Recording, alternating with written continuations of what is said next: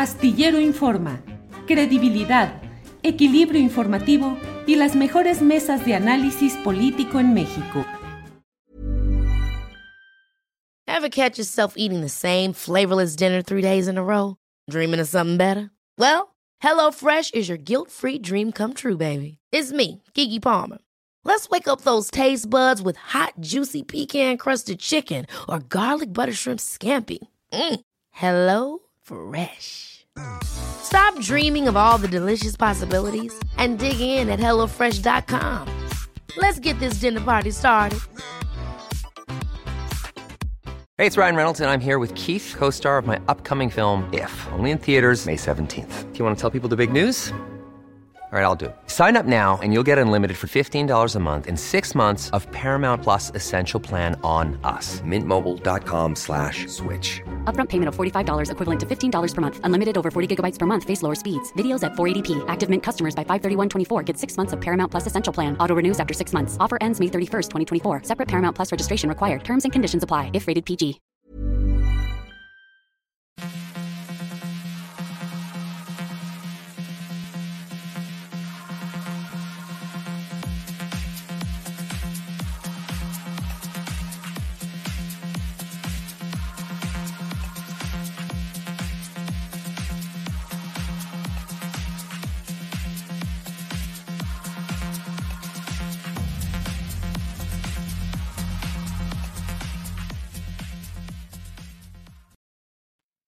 ¿Cómo están? Muy, muy buenas tardes. Me da muchísimo gusto saludarlos en este martes 5 ya de julio. Ya estamos prácticamente a la mitad del año y les saludo con muchísimo gusto a nombre de nuestro querido Julio Astillero.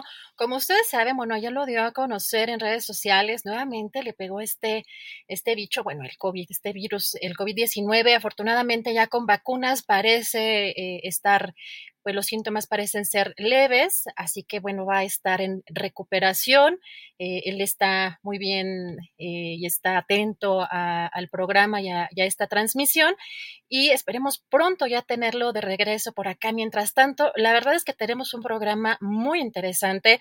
Hay muchas declaraciones y muchas, eh, y muchas posturas políticas, sobre todo hoy lo que titula, lo que da título a este programa es muy interesante. Así que bueno, vamos a platicar en un momento más de esto que publicó el New York Times el día de hoy, pero pues avisarles también, tenemos una entrevista muy interesante con el doctor Héctor Frisby sobre esta viruela del mono, es, eh, cómo se contagian, necesitamos preocuparnos, qué va a suceder eh, a nivel mundial con este y quizá con otros, otros virus que pudieran venir más adelante. Vamos a platicar con él en un ratito más. También vamos a tener como cada martes, recuerden que los martes se platica con Carolina Rocha para ver qué quiere, qué le gustaría analizar en este ámbito político ya del, corcholato, del corcholatómetro.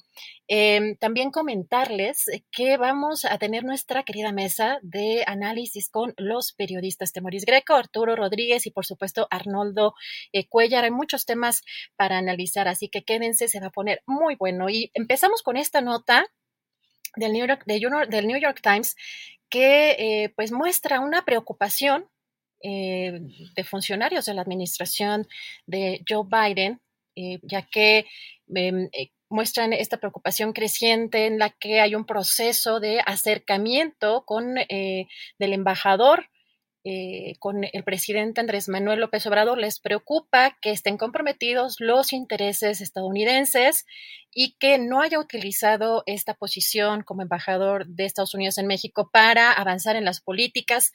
Eh, pues de interés estadounidense cuando Joe Biden más lo necesita.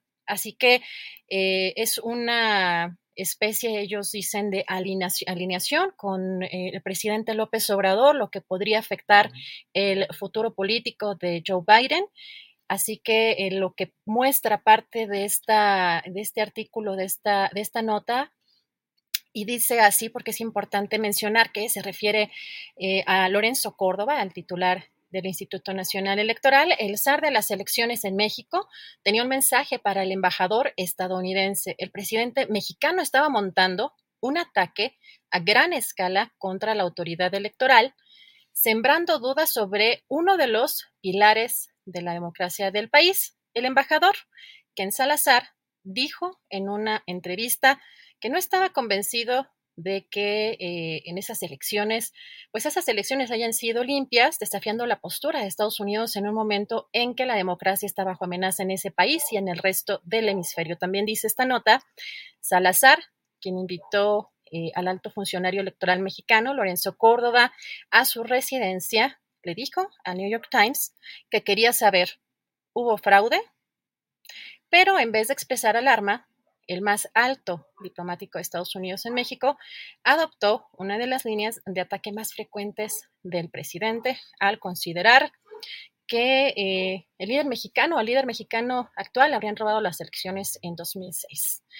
Bueno, esto, porque es importante, bueno, hoy también el presidente de la República respondió así a esta eh, a estos señalamientos contra quien Salazar lo defendió, dijo que era su amigo, que es una muy buena persona, pero también eh, bromeó un poco en ese sentido de que ya sabe, para que vea lo que eh, se siente, y dijo que antes un periodicazo de este tipo era demoledor, pero que ahora no pasa nada. Vamos a escuchar qué fue lo que dijo hoy el presidente.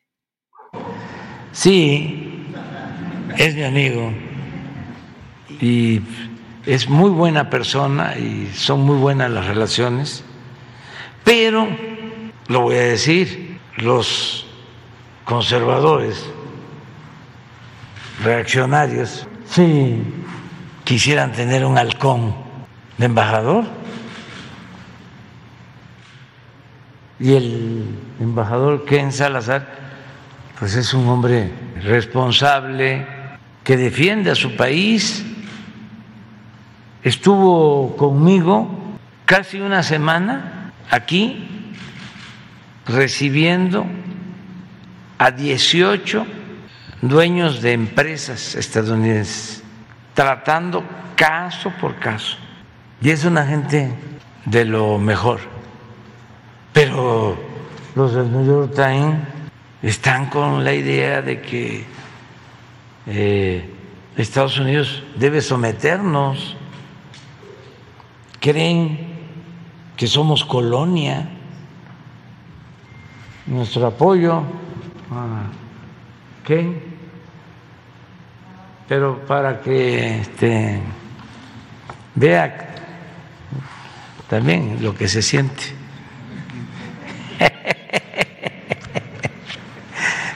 Este, no pasa nada absolutamente. O sea, antes, antes eh, un periodicazo así, era demoledor, tremendo. Ya no, ya no.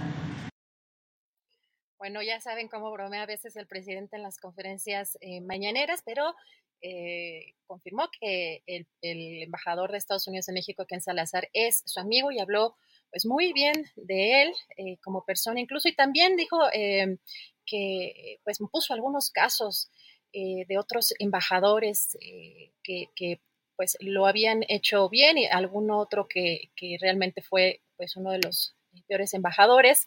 Pero esto, esto que menciona el presidente de creen que México es colonia todavía. Bueno, ¿qué les molestó que se tocara el tema de cómo llegó Felipe Calderón por la puerta de atrás en 2006, que queda en entredicho a través de un embajador eh, pues queda en entredicho esta guerra contra el, crimen, contra el crimen organizado que favoreció con sus políticas también Estados Unidos, que se reviva el tema del fraude en 2006, ahora con un interlocutor de un gobierno extranjero, abre pues un nuevo frente político entre el gobierno y la oposición en México de cara a las elecciones del próximo 2024, así que genera mucho ruido, por supuesto, esta, nota que publica hoy el, New York Times.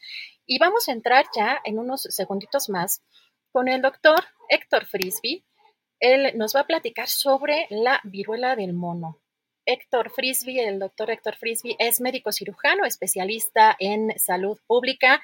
Y vamos a ver los detalles de esta enfermedad que quizá estamos en los últimos dos, casi ya tres años inmersos en esta pandemia de COVID-19 y todavía no logramos entender qué está sucediendo con el COVID-19 debido a estas variantes, debido pues a que es una es un virus relativamente nuevo y quizá no se sepa al 100% todo lo que esté relacionado con este virus en muchos años más, pero tenemos ya una, nueva situación sanitaria que quizá eh, merezca atención, quizá no sea de la misma gravedad o no vaya a suceder eh, lo que sucedió con COVID-19, pero sin duda hay que tener en el panorama esto que está sucediendo con la viruela del mono. Así que me da muchísimo gusto saludar al doctor Héctor Frisby. Doctor, ¿cómo está? Muy buenas tardes.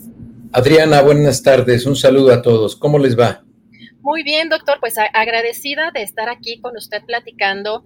Eh, porque nos interesa saber qué tanto nos debe preocupar este, este virus eh, del mono que pues ha hecho ya eco en algunas notas y que muchas veces no tienen la precisión necesaria. Por eso que queremos consultarlo, doctor, de qué se trata este virus y qué nos debe preocupar. Mira, este virus es el virus de la viruela, nada más que en una variante diferente, una forma diferente eh, para las personas que nos están escuchando. Es un virus de la viruela y se presentó inicialmente en roedores. Esto ya lo conocemos desde los años 50 del año del siglo pasado desde los años 50 conocemos esta viruela y es una viruela realmente de roedores. ¿Por qué se le llama viruela del mono? Porque en la zona norte y la zona oeste de África la, gente se come a los monos, convive con ellos, los tiene con cierta cercanía. Entonces eso hace que los roedores eh, se infecten a los monos y los monos infecten a las personas.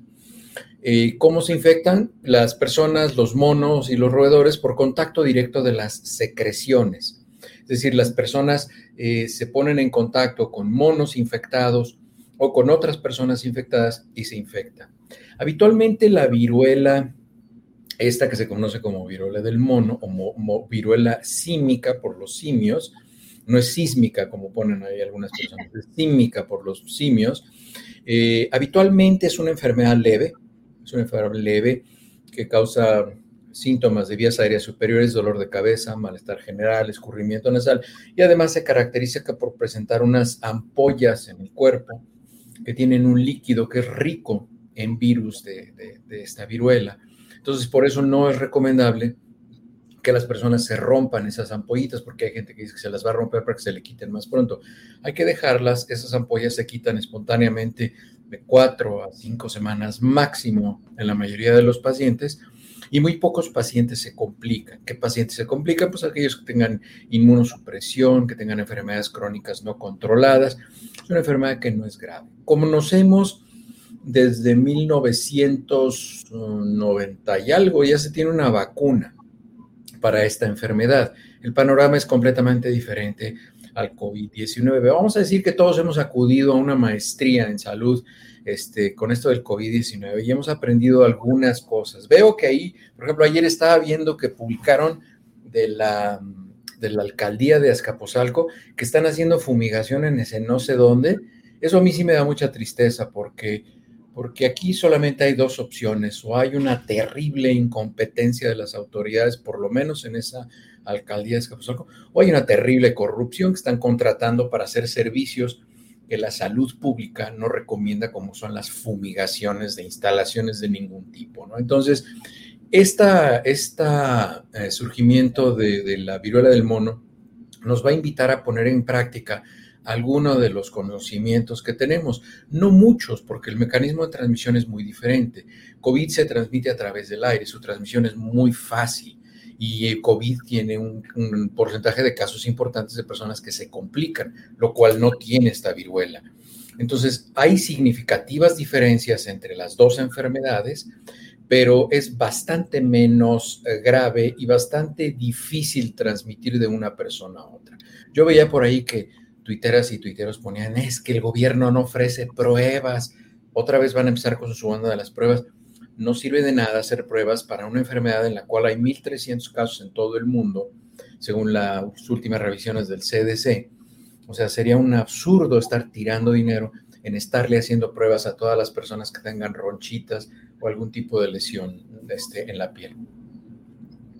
Doctor, una pregunta, ¿cómo em, eh, o debemos tener ciertas precauciones, eh, como em, si no se transmite vía aérea, se transmite, decía, por eh, fluidos, eh, ¿qué tipo, digamos, de, precauciones debemos tener? Porque además tengo entendido que aquí en México fue, creo que en Jalisco, ¿verdad? En un en lugar de Jalisco, en una fiesta en donde hubo una, pues, una zona de contagios, ¿no? Entonces, ¿cuáles son las prevenciones debemos cambiar respecto a esta enfermedad? Y digo, independientemente de lo del COVID, de, en esta enfermedad debemos tomar alguna, alguna precaución. ¿Hay algún riesgo de que aquí aumenten los casos de, esta viruela? Mira, como en México y pues, prácticamente en toda América no convivimos cotidianamente con simios, eh, el contacto directo con simios es muy restringido, pero el contacto entre personas que sí han sido contagiadas no es tan raro. Y no es uh, inusual que la mayoría de los casos se presenten entre personas que tienen algún tipo de actividad sexual. Entonces, eh, al tener actividad sexual hay contacto entre la piel, entre y muchas veces las lesiones no son tan aparentes, son ampollas que se encuentran en las manos, en alguna parte del cuerpo. Entonces, pues muchas veces hay que descubrir el cuerpo para que la otra persona o incluso las personas que están infectadas vean las lesiones. Hay gente que no tiene la costumbre de estarse observando la piel. Entonces, si hay personas que hayan tenido síntomas como de gripa, que tengan algún tipo de lesión inusual en la piel, pues que, y además, pues esas lesiones habitualmente causan comezón algunos pacientes se quejan de ardor, eh, pues es muy importante que traten de restringir su contacto con otras personas. Entonces, esa es la manera en la que, en la, que la gente se pudiera proteger, ¿no? Si van a estar en contacto cercano, contacto cercano significa piel con piel con alguna persona, pues traten de que no sean personas desconocidas y si son personas desconocidas, pues traten de asegurarse que no tienen lesiones ah, activas, así como ampollas o, o vesículas o enrojecimiento de la piel en zonas restringidas para que no vayan a exponerse a un riesgo innecesario. Doctor, si uno eh, presume o, piensa que tiene algunas de estas, eh, estas ronchas o estos síntomas, ¿qué es lo primero que debería eh, de hacer? llamar a su, a su doctor particular o ir al, seguro social en caso de que tengan esta posibilidad? ¿Qué es lo que debería de, de hacer alguien que tiene la sospecha o que no sabe si le aparecieron y son relativas a esta enfermedad algunas ronchas o algunos síntomas. Traten de buscar opinión eh, profesional inmediata, un servicio de urgencia sería muy recomendable, o si pueden tener acceso a una consulta pronto a nivel institucional, a nivel privado, a nivel del sector salud. Tengo entendido que ahora la intención es de que ya cualquier ciudadano tenga acceso al sector salud, entonces en teoría esto se tiene que facilitar un poco más eh, en la práctica no lo sé qué tan real sea, pero sí deberían buscarle recomendaciones que busquen este, atención inicial para hacer un, examen físico y un diagnóstico inicial por alguien calificado, ¿no? Que no se vayan a tomar remedios caseros, que no se piquen las lesiones, porque las lesiones, recuerden, son ricas en virus. Entonces eso hace que se esparce el virus y si hay alguna persona en contacto, se infecta con mayor facilidad. Doctor, entonces, ¿esta enfermedad no tiene, digamos, un riesgo de convertirse en un problema de sanidad mundial, eh, de aquí en México de un incremento importante o que se le deba poner una atención especializada? No, no, porque realmente se requeriría que todo el mundo se empezara a abrazar y a besar y a descubrir, parte de su piel, y eso bajo cualquier circunstancia es poco selectivo y poco recomendable. Es todavía en la, en la época del COVID, todavía creo que no, no llegamos, eh, decía el presidente López Obrador, que cuando terminara creo que iba, iba a haber una especie de abrazatón, ¿no? creo que no hemos llegado todavía a eso. Yo no acudiría a ello. ¿No? no, después, bueno, no se ve, bueno, y hablando también ya esto del, del COVID, aprovechando eh, su presencia, doctor, ¿se ve en algún momento que podamos salir completamente de esta pandemia de COVID o definitivamente vamos a tener que estar conviviendo eh, de manera cotidiana, sobre todo con las variantes que siguen eh, surgiendo? Claro, este es, esta pandemia se ha comportado como la mayoría de las pandemias. La única diferencia que tiene, que es fundamental, es que parece que este virus SARS-CoV-2 que causó la COVID-19 es un virus que tiene la capacidad neurotrópica, es decir, que viaja al sistema nervioso y tal parece que hay partes del cuerpo en las que se queda depositado como el tracto digestivo, los intestinos, se quedan depositadas ahí fragmentos virales, proteínas virales, y esas se relacionan con los pacientes que tienen COVID largo o tienen una mantenimiento de los, de los síntomas y algunas secuelas tienen con respecto a este COVID. Eso es lo que, eso es lo que causó eh, esta, esta pandemia de manera particular y que, bueno, en algunas personas, las cuales desafortunadamente la mayoría murieron, había una susceptibilidad eh, genética para agravarse mucho más que otras personas. Y es por eso que veíamos casos en los cuales el papá se infectaba, el hijo se infectaba, el nieto se infectaba y los tres se morían, siendo que pues, los tres estaban sanos. Y la explicación es esa, había gente que tenía predisposición genética que aún no hemos identificado del todo, que iban a morir con COVID-19, tuvieron una respuesta súbita, muy severa, inflamatoria, tenían casos de trombosis y en fin. Y por eso observamos ese tipo de casos. Entonces, eh, esta pandemia lo que va a ir es que va a ir haciendo una transición hacia una enfermedad que se va a presentar, no es estacional como la influenza, pero se va a presentar en grupos restringidos. Actualmente el grupo eh, de mayor riesgo para, para COVID-19 es el grupo de las personas no vacunadas.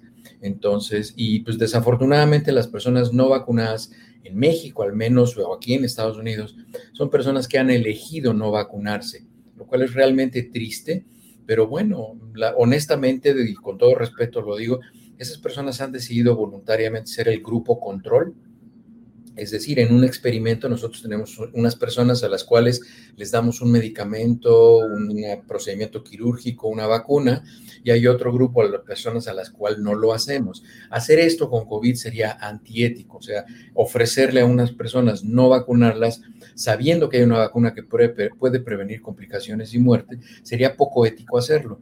Y pues bueno, voluntariamente este grupo de personas que deciden no vacunarse se están ofreciendo, aunque ellos no se den cuenta, ellas no se den cuenta, están ofreciendo como voluntarias y voluntarios para observar lo que ya estamos observando, que de 100 personas que llegan a un hospital, entre 68 y 70 son personas no vacunadas y de esas casi el 40% van a morir y todos los que sobreviven, todas las personas que sobreviven no vacunadas después de un COVID grave, quedan con graves secuelas y un deterioro importante de la salud. Entonces, bueno, pues es un experimento que si nosotros decidiéramos hacerlo y restringir a las personas para que se vacunaran sería antiético, pero estas personas por mala información, por influencia de los medios, por creencias religiosas, espirituales, místicas, eh, etéreas, no sé por qué, deciden no vacunarse y eso para nosotros los científicos es muy valioso, es información muy valiosa que de manera ética no podríamos obtener, pero pues bueno, si ellos se ofrecen como voluntarios del grupo control,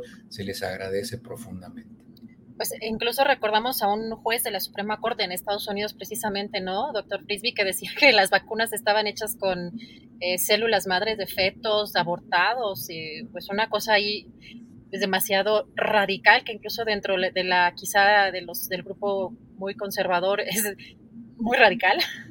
Claro, lo que pasa es que cuando las personas recurren a ese tipo de argumentos que habitualmente tienen un peso moral este, muy alto, que se van a cuestiones muy etéreas como, como el aborto y además pues no, no pierden la oportunidad y habitualmente son machines, aunque sean gringos, son machines que no aprovechen, desaprovechan la oportunidad para darle su llegue a sus creencias personales respecto a la interrupción del embarazo y todo este tipo de cosas, ¿no? Entonces, este, eso, eso lo vemos en todo el mundo. Doctora, algo que yo creo que de pronto no tocamos quizá a profundidad es lo que está pasando con las enfermedades, las mutaciones o las variaciones o cómo está, cómo está influyendo la actividad humana eh, por ejemplo, en este caso de los contagios, eh, se decía mucho que eh, pues el ser humano con las actividades, con el proceso también de no vacunación y con la exposición frecuente también a, pues, diferentes grupos, pues, o sea, que no estemos aislados, el que estuviéramos impulsando estas, estos cambios, ¿Cómo, ¿Cómo ve? Digo, yo sé que no se puede predecir que vaya a surgir pronto quizá otro virus, pero ¿cómo influye el ser humano, la actividad del ser humano en el planeta para la aparición de pues, virus cada vez quizá más, eh, pues, más mortales o con mayor riesgo? Mira, esta pregunta que me haces, Adriana, es muy importante que la entiendan las personas que nos hacen el favor de vernos. Los virus no se adaptan y no se reproducen, ni se mutan, ni se modifican, porque son inteligentes y hacen una reunión editorial y dicen, esta secuencia de, de RNA o DNA, dependiendo del virus, es la que le va a pegar más duro a los humanos. Las cosas no suceden así con los virus. Los virus no tienen mecanismos de filtración cuando ellos se reproducen y se equivocan, así como lo tenemos los seres humanos y especies superiores. Eso se llama prueba de lectura o proofreading en, en, inglés. ¿Eso qué significa? Eso significa que cuando una generación de virus se reproduce, no pasa por un filtro en el cual le revisan la secuencia genética y ven si es idéntica a la de la, la original. Eso no sucede. Entonces, ¿qué pasa? Que los virus se están equivocando y más los virus ARN como los virus del SARS-CoV-2 que causan la COVID-19 se están equivocando con mucha frecuencia. Y esto hace que en una de esas equivocaciones le peguen a la lotería y entonces la secuencia que tienen al interactuar con los seres humanos causa una respuesta muy agresiva en la persona y esa respuesta agresiva inflamatoria es la que finalmente mata a las personas que mueren por COVID-19. Entonces, esas, esas son cuestiones del azar realmente. Por ejemplo, ahorita hay variantes de preocupación o variantes de interés en la tabla esa de la Organización Mundial de la Salud. Son alrededor de 20 las que tenemos, pero en realidad el número de variantes de SARS-CoV-2 que hay al momento son poco más de 30 mil. Ha habido 30 mil variantes, pero solamente 20 son. ¿Por qué? porque esas, esas variantes de las cuales se modificó la secuencia original, solamente esas 20 tienen un impacto en la salud pública porque causan una enfermedad más grave, causan una enfermedad que se transmite más rápido, como esta ahora con Omicron, que es una enfermedad que, sea, esta variante es altamente eficiente para transmitirse de una persona a otra. No es que sea más agresiva, simplemente que se pasa con mayor facilidad de una persona a otra entonces estamos en constante vigilancia para ver si estas variantes que se están produciendo pues tienen alguna característica que sea biológicamente relevante. Pero esto de las mutaciones va a continuar porque los virus se equivocan cuando se reproducen. Es como cuando los seres humanos tenemos una niña o un niño con una alteración genética, eso no significa que esa niña o ese niño que tuvimos se está adaptando a algo, no se equivocó el sistema de, ADN, se secuenció, se ordenó de manera inapropiada o sustituyó algún tipo de bases o las cambió de lugar, se pusieron unas por otras. Es decir, hay una serie de cambios genéticos que se pueden presentar y pues bueno, nosotros tenemos prueba de lectura y por eso no tenemos tantas personas con tantas variantes o mutaciones genéticas que sean compatibles con la vida, pero que genere algún tipo de trastorno. Los virus no tienen ese nivel de perfección. Los virus se equivocan, se equivocan, se equivocan y en una de esas pues le pegan a una variante. Y eso va a seguir sucediendo siempre.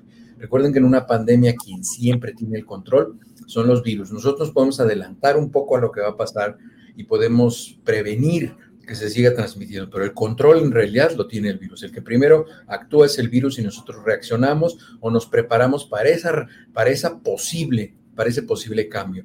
Hace poco platicaba con, platicaba con Rocío, que incluso me dijo que pensaba que era una vacila de eso que yo decía, pero no, hacer una vacuna pan coronavirus. Pan coronavirus es para todos los coronavirus. Entonces estamos tratando de entender cuáles son las estructuras comunes en todas las variantes y hacer una vacuna que tenga como objetivo esa estructura común en todas las variantes. ¿Para qué? Para que sirva no solo para todos los SARS-CoV-2, sino para que sirva para todos los coronavirus. Doctor, ¿y para cuánto faltaría eh, para llegar a ese punto que, eh, pues lo que de pronto también veíamos es que quizá la vacuna estuviera teniendo diferentes efectos en las en diferentes variantes, o sea, que no cubriera de la misma, quizá de la misma forma. ¿En, qué momento podríamos llegar a tener esa vacuna que, que comenta, doctor? Está en fase 1 y fase 2 de investigación clínica, ya de hecho. Y bueno, pues ahora ya la mayoría de la gente sabe que la fase 3 de investigación clínica dura de 18 a 22 meses en promedio, ¿no? Entonces, y ahora estamos viendo que todas las vacunas que se empezaron a poner ya desde diciembre del 2020 aquí en los Estados Unidos, pues ya prácticamente están cumpliendo los 18 meses que se están aplicando y vamos a empezar a ver de manera muy acelerada muchas conclusiones en el segundo semestre del 2022 de vacunas que ya cumplieron la fase 3 de investigación clínica, entonces ya no serán vacunas de uso de emergencia, sino serán vacunas indicadas para SARS-CoV-2, ya no sería eh, bajo ese régimen.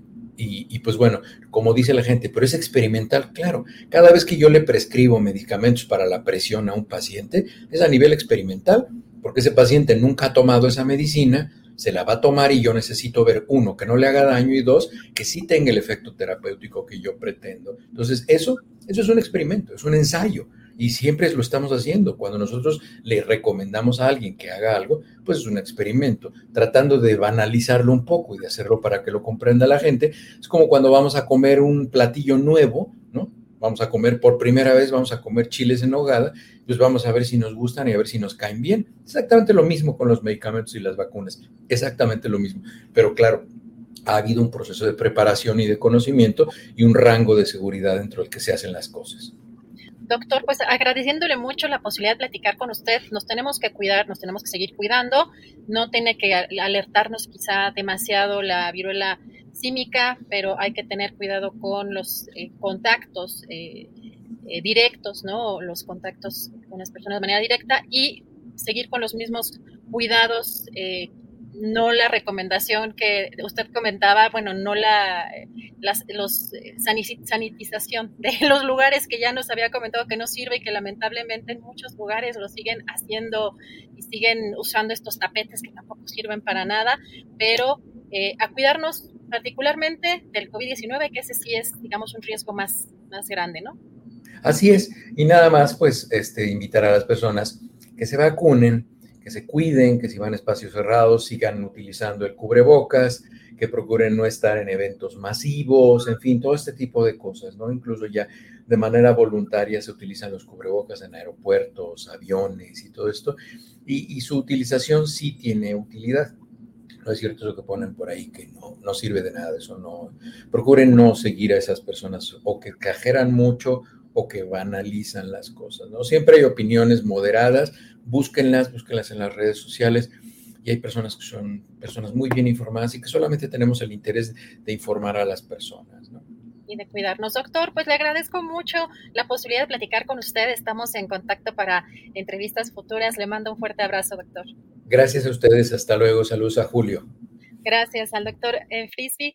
Y pues muy interesante porque seguimos con los cuidados que requiere, por supuesto, esta pandemia de COVID-19. Ah, no hay que bajar la guardia porque pues vemos que los contagios siguen incrementando, pero ya nos comentó el doctor Frisby que la viruela símica no, no podría o no es tan fácil que se convierta en una situación más, eh, más importante o de riesgo sanitario eh, importante. ¿Qué les parece si vamos a platicar un poco del corcholatómetro?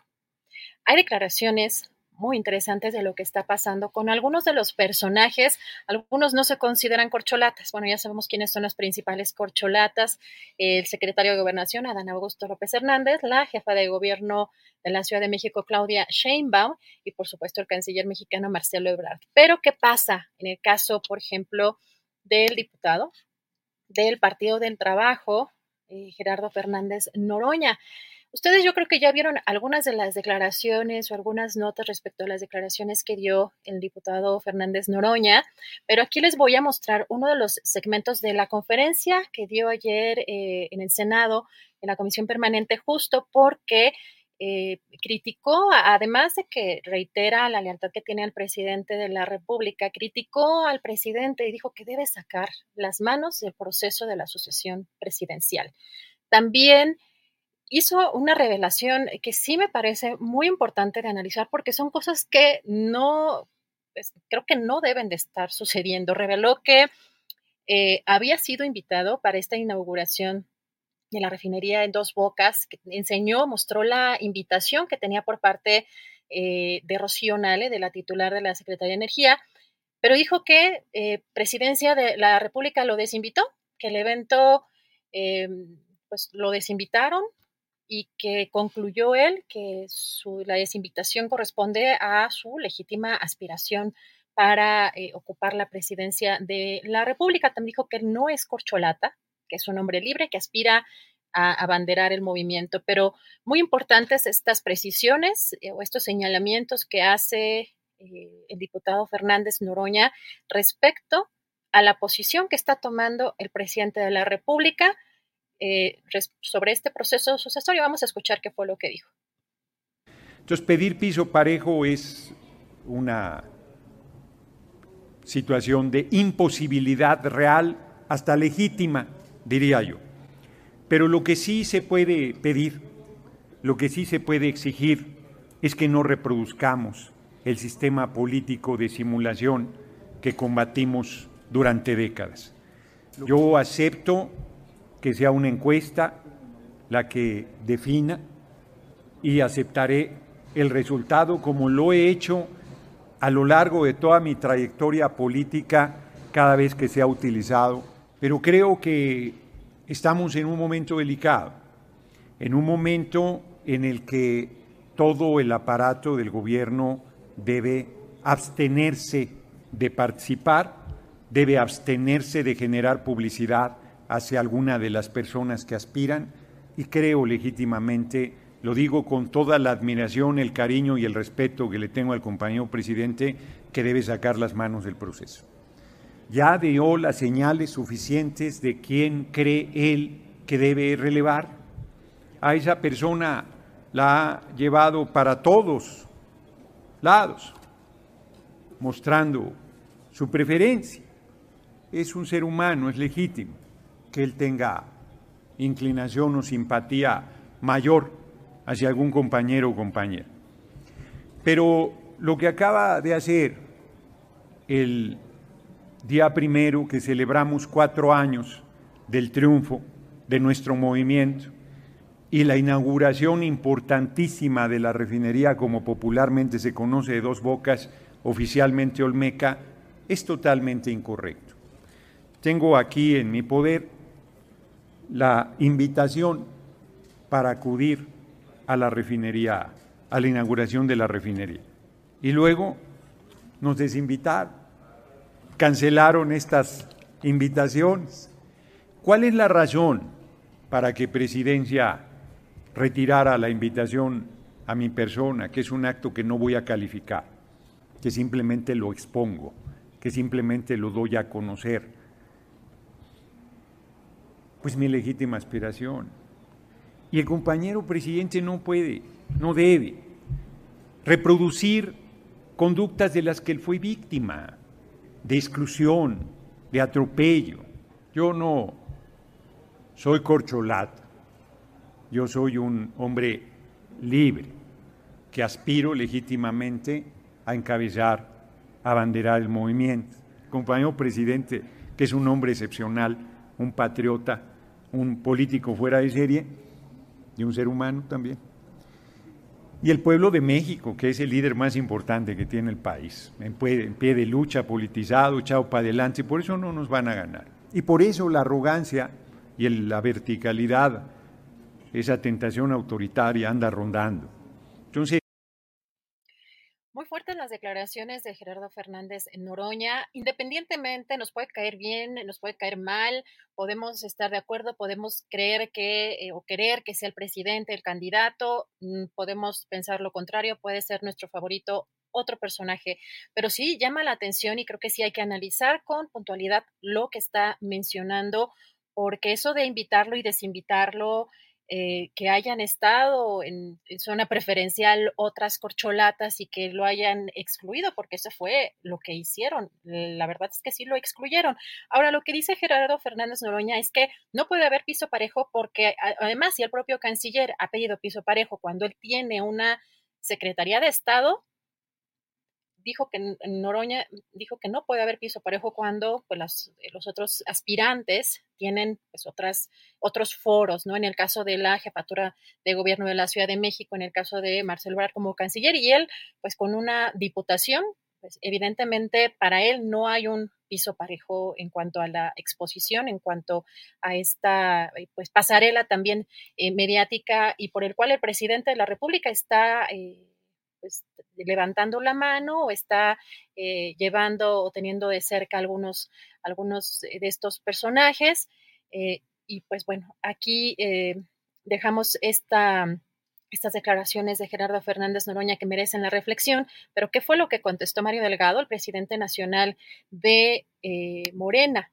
Minimizó esto que está sucediendo o estas declaraciones, dijo que pues, Gerardo Fernández Noroña es una parte importante del movimiento, por lo que jamás será excluido, pero subrayó esto de que me invitan a desayunar, de no me invitan a desayunar o que no me invitaron a la refinería, pues yo creo que hay que tomarlo con mayor apertura y que tienen que estar más bien en, el, pues en sintonía de este proyecto de la cuarta transformación. Vamos a escuchar cómo fue que lo dijo.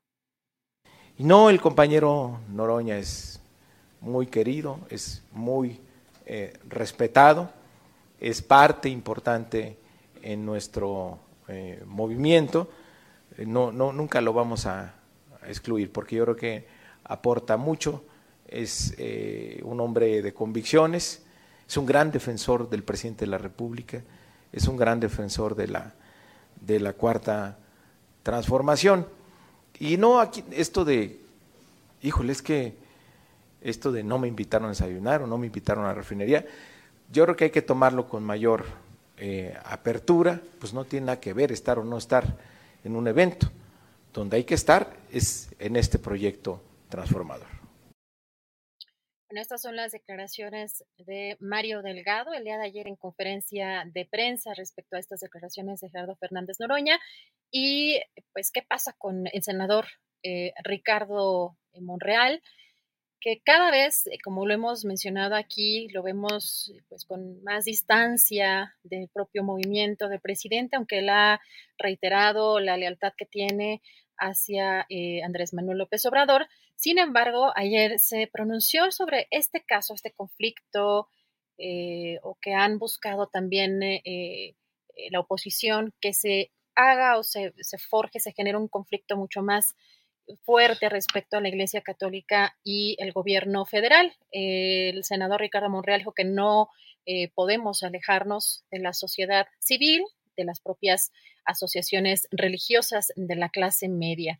Él también menciona, ojo, porque estas declaraciones no son las primeras que ha hecho respecto a este tema, dijo que quiere ser el presidente de la, eh, de la conciliación. También dijo que en el caso de Alito eh, Moreno, eh, le preguntaron sobre este tema, no dijo que no se suma a un coro de linchamientos en contra de personas perseguidas, así dijo, o que están en problemas graves con la ley. Vamos a escuchar qué fue lo que dijo. No podemos alejarnos, no debemos alejarnos de la sociedad civil, de las propias asociaciones religiosas, de los intelectuales, de los académicos, de la clase media. Creo que hay que pugnar por una etapa de reconciliación con todos los sectores. Eh, las asociaciones religiosas, en este caso la católica, tiene sus razones para emitir ese tipo de expresiones, comunicados o discursos y debemos respetarlos y buscar soluciones. No le conviene al país separarse no le conviene al país confrontarse, no le conviene al país polarizarse. Entonces yo hago un llamado para que la reconciliación sea la única forma, el único camino para el cual todos estemos inmersos. Quiero ser el presidente de la reconciliación nacional. Quiero atenuar los efectos que se han provocado de esta confrontación entre unos y otros, de esta polarización permanente. No hago leña del árbol caído, Cedillo. No acostumbro a ufanarme o a burlarme de las personas perseguidas o que están en problemas graves con eh, la ley o con la justicia, yo estoy seguro que Él las enfrentará con responsabilidad, pero no me sumo a un coro de linchamiento en contra de Él ni de nadie. Bueno, estas las declaraciones de Ricardo Monreal, el senador morenista. Y ya saben, es martes y los martes se platica con Carolina Rocha. Ya está por acá, listísima nuestra querida Caro. ¿Cómo estás, Caro? Muy buenas tardes. Oye, muy bien, mi querida Adri. Ya te iba yo a decir que cómo, cómo ha cambiado Julio, cómo ha mejorado, cómo se ha puesto guapo. Le mandamos muchos abrazos y fíjate que por lo que yo entiendo anda muy presidencial, muy precandidato Julio Astillero. ¿Ah, sí? Pues mira, cada precandidato que ha mostrado una aspiración, primero se infecta de ganas de ser presidente y luego se infecta de COVID y le detiene.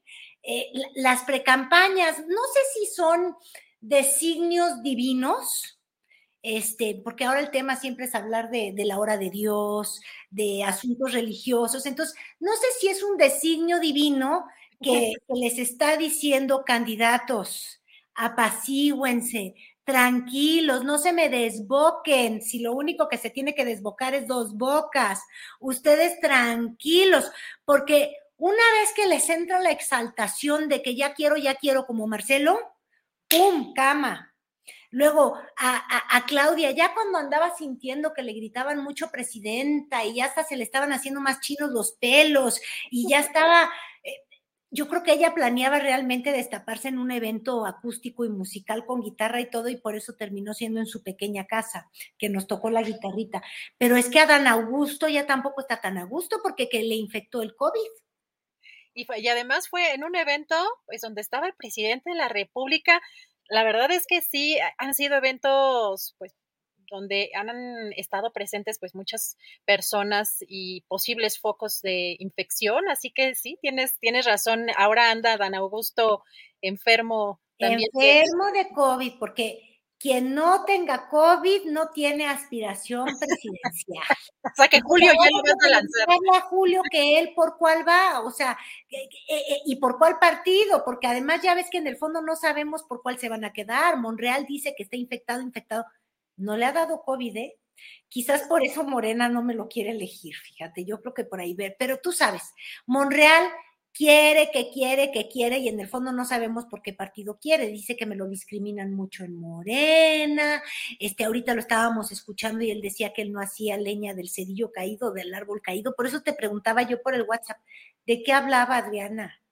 Fíjate lo interesante que está poniéndose la política porque hay críticas, primero de Gerardo Fernández Noroña, alguien que ha tenido pues una trayectoria muy importante dentro de la izquierda y ha mostrado una congruencia eh, política. Sin embargo, también tenemos otros personajes que han sido quizá un poco más acomodaticios, que han sido camaleónicos, como el caso de Ricardo Monreal, y que no quiere quedar mal con con nadie. de pronto vemos declaraciones como las que dio precisamente Ricardo Monreal, que uno sospecha que quizá para empezar a coquetear con la oposición, vemos mucho movimiento, ¿no? Con movimiento ciudadano. Es como uno no juega para ninguno, juega para todos a la vez.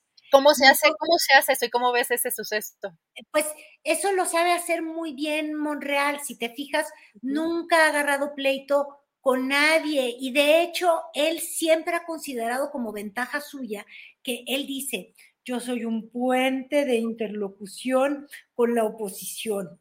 El asunto es que yo ya no entiendo bien si él es la oposición y es decir, él es un puente de comunicación con Morena o es al revés, o si él simplemente agarra colores a según, pues no sé, fíjate, él tiene un lado yo diría femenino, no me vayan a regañar nadie que yo diga eso, luego van a decir que es discriminador, pero bueno, mi lado femenino, el mío, Adri, se expresa despertándome en la mañana y diciendo, hoy de qué color voy a andar esta vida. Y mira, me puse de amarillo como en una añoranza, porque como ya no existe el PRD, pues digo, bueno, que alguien se ponga esos colores no vaya a ser. Pero entonces, ese es el ánimo siempre de Monreal queda bien con todos, no quedes mal con ninguno, porque en alguna algo tiene que caer. Ahora, yo sí te voy a decir una cosa, no importa color, Adri, el pobre senador Monreal está condenado a contender, pero por la Ciudad de México, yo no le veo las tallas presidenciales, solamente él se las ve. Yo no sé qué le pasa a los políticos que se ven presidenciales. Mira, mira Gerardo Fernández Noroña no sé si reír o llorar. ¿Cómo lo ves ahí las declaraciones que ha dado excluido? Eh, pues lo desinvitaron, lo ¿viste que lo desinvitaron? ¿Lo desinvitaron de las encuestas o de dos bocas? De Yo dos no sé bocas cuál, de las cuál le va a doler más. Yo no sé cuál le va a doler más. Mira, lo desinvitaron de dos bocas y no vayas a creer que por bocón. Ni tampoco le vayas a creer la versión de que por qué le va a robar cámara a los presidenciales digo, yo no sé si era un asunto de cupo o si era un asunto de, de, grillas legislativas, ¿cómo la llevaría él con, con, con la compañera? Ves que para él todo el mundo es compañero, para la compañera Nale, la verdad es que no lo sé muy bien, pero también Gerardo es otro que yo veo muy capitalino, Adriana, entonces yo no sé si ellos están jugándole a, voy por la grande para que luego les den así como que su su cargo chiquito, o sea, la foto grande y luego les den de premio de consolación una ciudad tan importante como la de México, ¿verdad? Pero tampoco le veo los tamaños. Ahora, en, en, mérito de don Gerardo Fernández Noroña, sí te voy a reconocer una cosa. Él siempre, pero siempre, desde que yo lo conozco, y no quiero confesar mi edad, pero al menos han de ser unos 15 años, él siempre me ha dicho que él tiene unos índices de popularidad que son masivos. Y uno llega y le dice, oye, índice masivo de popularidad, sobre todo en la Ciudad de México. ¿Te acuerdas que él quiso ser contendiente? Y le decías, oye, índice masivo de popularidad. Gerardo, aquí como que sale que tienes un 2.3%, o sea, ¿cómo eso se hace masivo? Y dice, es que los encuestadores no saben preguntar bien. Y tú le dices, ¿cómo? ¿Qué tienen que preguntar? Es que tienen que preguntar por el Noroña. O sea, cuando las encuestadoras preguntan Gerardo Fernández, entonces sale muy bajo. Si dicen Noroña, si dicen Gerardo Fernández Noroña, también puede ser bajo. Pero si dicen el Noroña o el ñoras, ñoñora, este, uff, se salen de las, o sea, se salen de todas las cúspides, como dicen, o sea, de la hoja se sale su encuesta. Él siempre, yo creo que Fíjate, nunca le hemos preguntado eso a, don Gerardo, que además sí te voy a decir una cosa, es de una inteligencia brutal, muy preparado, con todo y que él siempre sabe cómo hacer un espectáculo y dejar a todo el mundo desquiciado. La verdad, yo sí creo que es de las personas más leídas. ¿No te acuerdas que alguna vez hasta subastó sus libros cuando andaba en necesidades económicas? Que no estaba siendo diputado. Fíjate que de eso no me acuerdo, pero lo que sí he visto es que antes solía ser bastante agresivo en redes sociales, tener un lenguaje altisonante y como que tiene un tiempo para acá que se ha moderado y que ha pues cambiado quizá un poco la dinámica de su comunicación. Sí ha cambiado su dinámica de comunicación y hasta me estaba yo preguntando justo eso el día de hoy, porque yo me doy cuenta que mucho, o sea, mucha de esta popularidad del Noroñas, como me decía él, que, que, él tiene, es porque es justamente muy, muy escandaloso por, por su astucia, por presentarse en la Cámara de Diputados, ¿te acuerdas? Con manzanas, este, al estilo Laida Sansores cuando era priista con huevos, ¿no? Digo, como los que le están mostrando ahorita Lito, ¿verdad? Pero, este, siempre el escándalo de alguna manera generando el ruido suficiente, porque como decía un político brillante, que en este momento no recuerdo, porque a mí me dio el COVID y ya todo lo que yo no recuerdo, la culpa la tiene el COVID, sería Churchill, ya no sé quién decía, que hablen de ti lo que sea, pero que hablen, es muy importante. Claro, claro, claro. Entonces, la verdad es que Gerardo Fernández Noroña es, es es un maestro de eso y lo hace muy bien. Y es justamente como la contracara de Ricardo Monreal, que no le gusta enfrentarse, pero ni con el espejo, man. Él con nada queda mal. Gerardo Fernández Noroña le gusta ser, eh, eh, él es como pugilista, pum, pum, vamos a darnos en el ring, vamos a crear escándalo, vamos a pelearnos con las mujeres, que luego me acusen de discriminar y, y demás, porque lo tiene siempre presente mediáticamente y fíjate, la presencia que él tiene, yo creo que hasta en un descuido, él sí está hasta arriba en las encuestas del Partido del Trabajo. Sí, de hecho, fíjate que justamente en la conferencia de ayer dio, dio a conocer que ya el Partido Verde, ya en esa alianza que tiene Partido Verde, Partido del Trabajo, ya habían decidido que en la, que en la encuesta del próximo año lo iban a, a nominar eh, a él pues sí, pero la de ellos, ¿verdad? Porque Morena tiene para dar y distribuir de candidatos. A ver, vamos a tratar de contar realmente todos los candidatos que sabemos de cierto que, que, andan aspirando en, en, Morena. Los tres obvios, ¿no? Claro. Claudia, yo digo que es la niña favorita, ¿tú qué dices?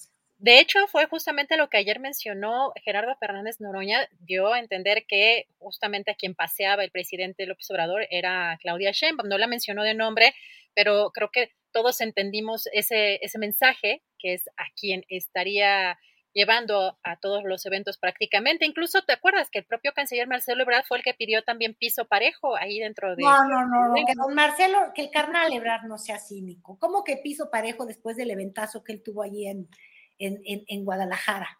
Claro, pero acuérdate que, o sea, quien, quien ha estado presente, pues más bien en, en cada evento, eh, y, la recordamos también, ¿no te acuerdas en algunas de estas imágenes que le levantaba la mano a Claudia Sheinbaum? Si el propio canciller Marcelo Ebrard se siente que no hay piso parejo, imagínate cómo lo, lo, que comentó ayer Gerardo Fernández Noroña, pues sí está muy disparejo allí, pero creo que a quienes todos vemos que trae, eh, pues como en la mira el presidente López Obrador, sería la jefa de gobierno, ¿no crees?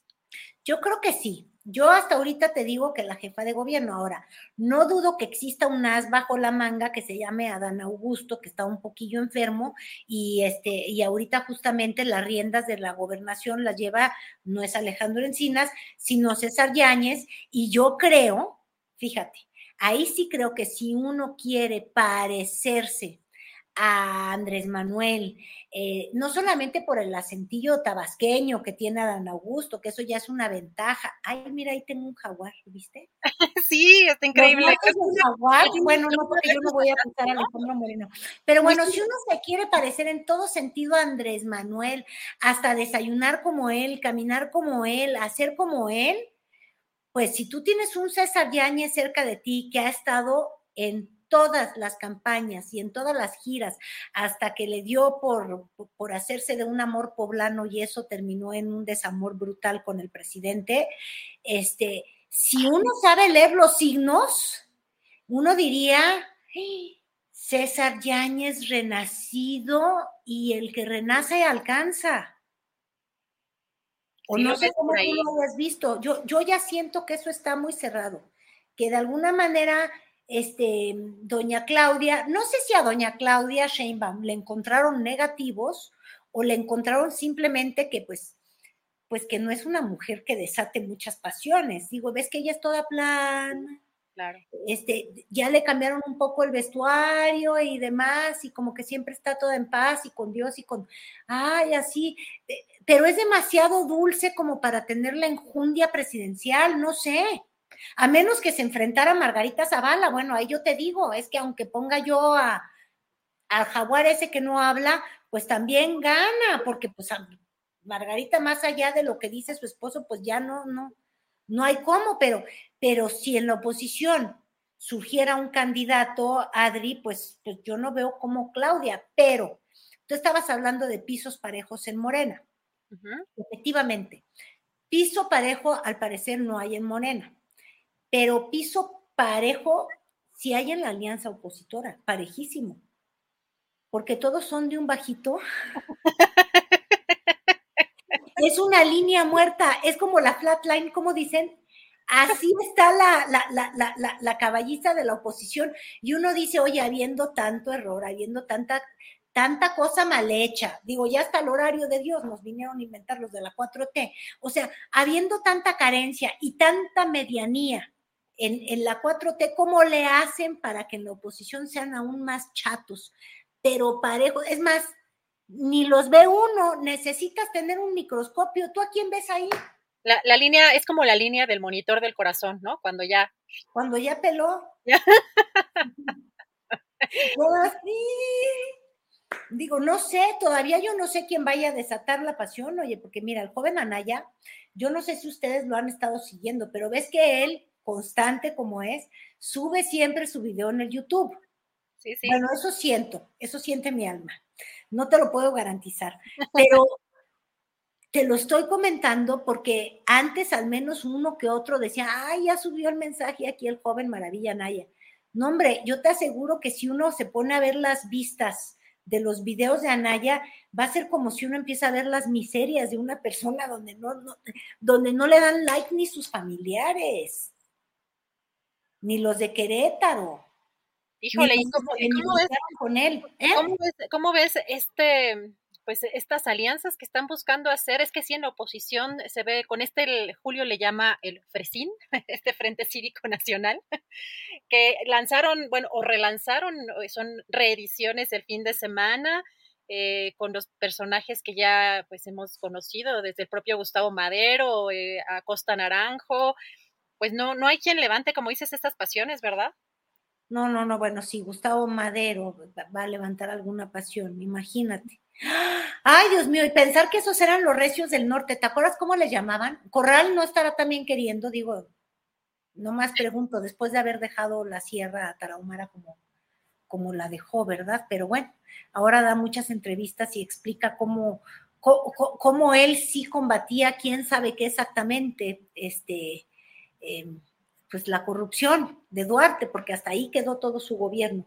Pero no, no, no, mira, la, contienda presidencial, pues va, no sé si desate muchas pasiones, pero lo que sí es que tiene a un solo protagonista y desgraciadamente ese protagonista vive en Palacio Nacional, habla un poco lento, le gusta el mole de cadera y si no son suficientes señas, pues se llama Andrés Manuel. Lo que habría que avisarle al presidente es que él ya no puede ser candidato, Adri.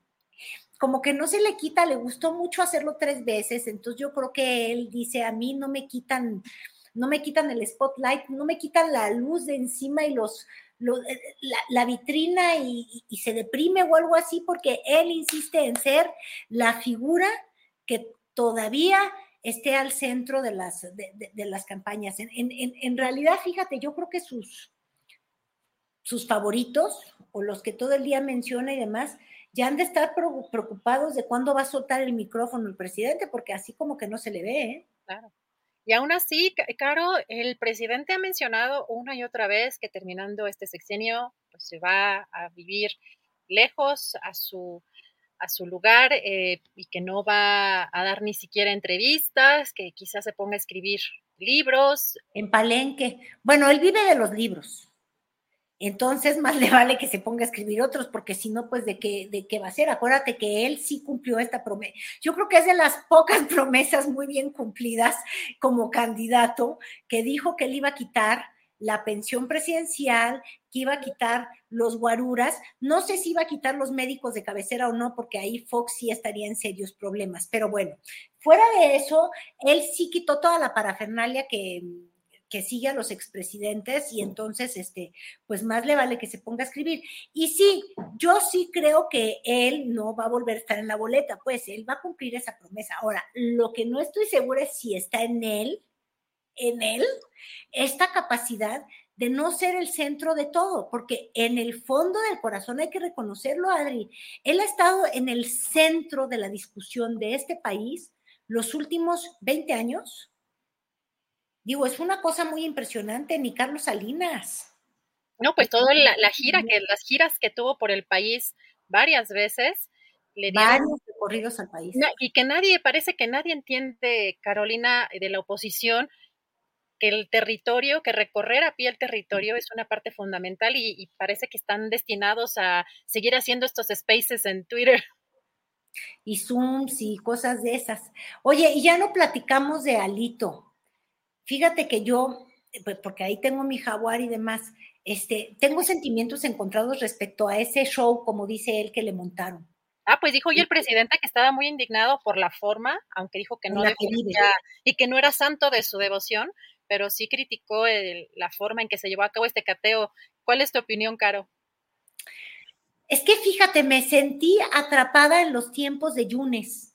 ¿Te acuerdas cuando Yunes, para ganar espectáculo, porque en ese sentido sí era un espectáculo, este, tomó eh, las bodegas de, Duarte y empezó a sacar, ¿te acuerdas? Que si los, los diarios de Yo merezco la abundancia de Karime, o sea, de alguna manera Yunes, que es un priista hecho y derecho, aunque luego se convirtió panista, pero que siempre fue el vista, en fin, ya no sabemos bien qué es lo que era Yunes, pero este, Yunes que quería ser gobernador, este, ya siendo gobernador, ¿verdad? Siempre decidió hacer un show de, de las barbaridades de quizás el gobernador más corrupto que ha tenido pues, el último siglo, estos últimos 20 años el país, que es este, este Duarte, pero no es César, es el otro, ¿cómo se llama? Em, Santo Cristo, es que son dos Duartes. Yo también me voy a César Duarte, Javier y César Duarte. Javier, este es Javier Duarte, exactamente. Perdóname, es que a mí el COVID sí me. Yo también, yo también pongo el pretexto. Dice Julio que para todo hay que poner el COVID, el COVID. Pero bueno, como que eso de Laida me recordó un poco los espectáculos de Yunes, que hasta le mandó, ¿te acuerdas?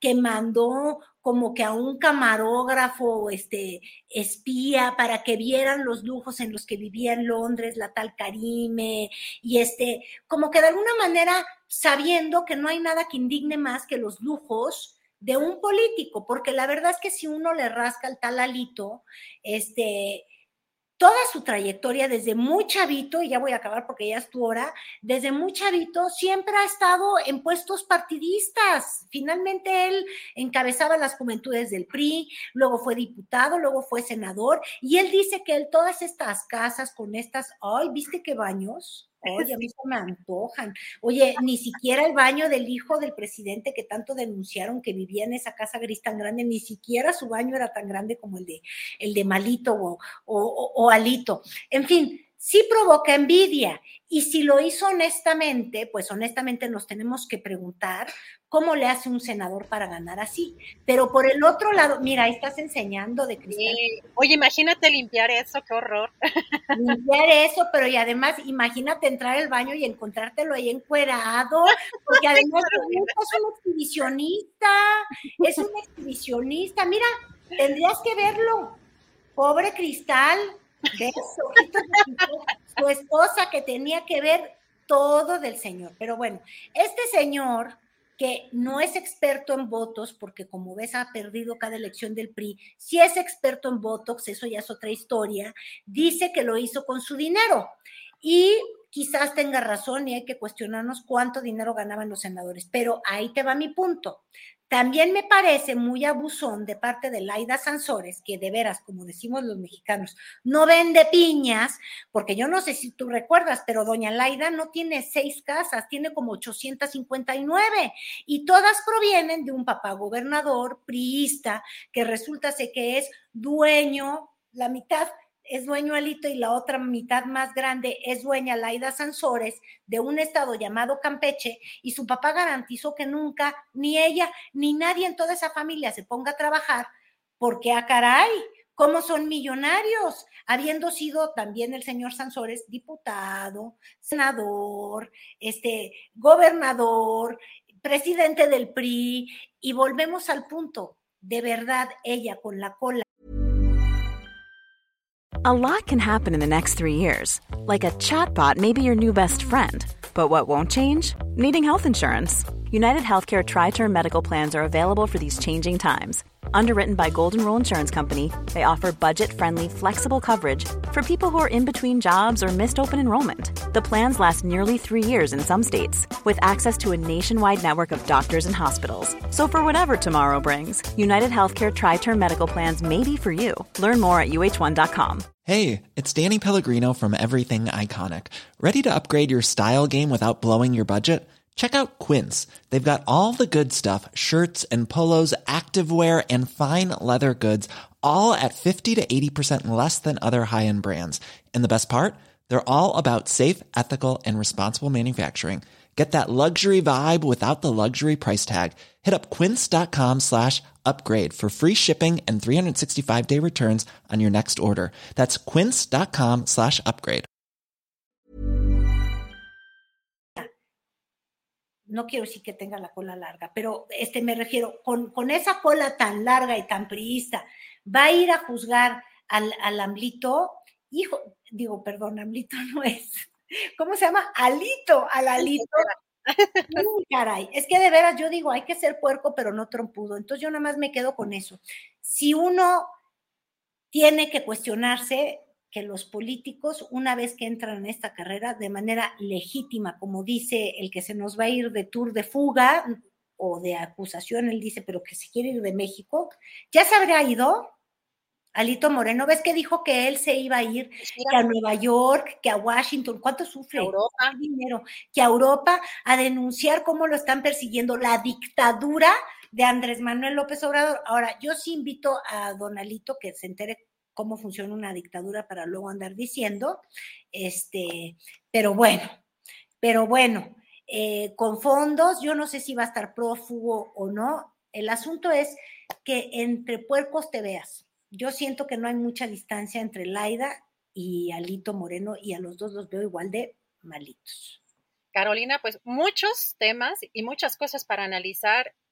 Te agradezco muchísimo la oportunidad de platicar contigo porque esto se pone bueno. Hoy además anuncian otro capítulo de estos audios que precisamente eh, difunde la gobernadora Laida Sanzoles a través de esto que es el martes del jaguar aprovechando que tienes ahí de escenario a ese bello jaguar ahí atrás. los podría prestar, pero como se me hace que los dos son de mano larga, no, no, no, no, no vaya a ser como Carolina, muchísimas gracias por eh, permitirme platicar contigo y nos vemos la próxima semana, el próximo martes, Caro. Nos vemos el próximo martes. Un abrazo, suerte estos días y un abrazo a Julio que le anda dando síndrome precandidatial. Esto de enfermarse de COVID ya es de todo candidato.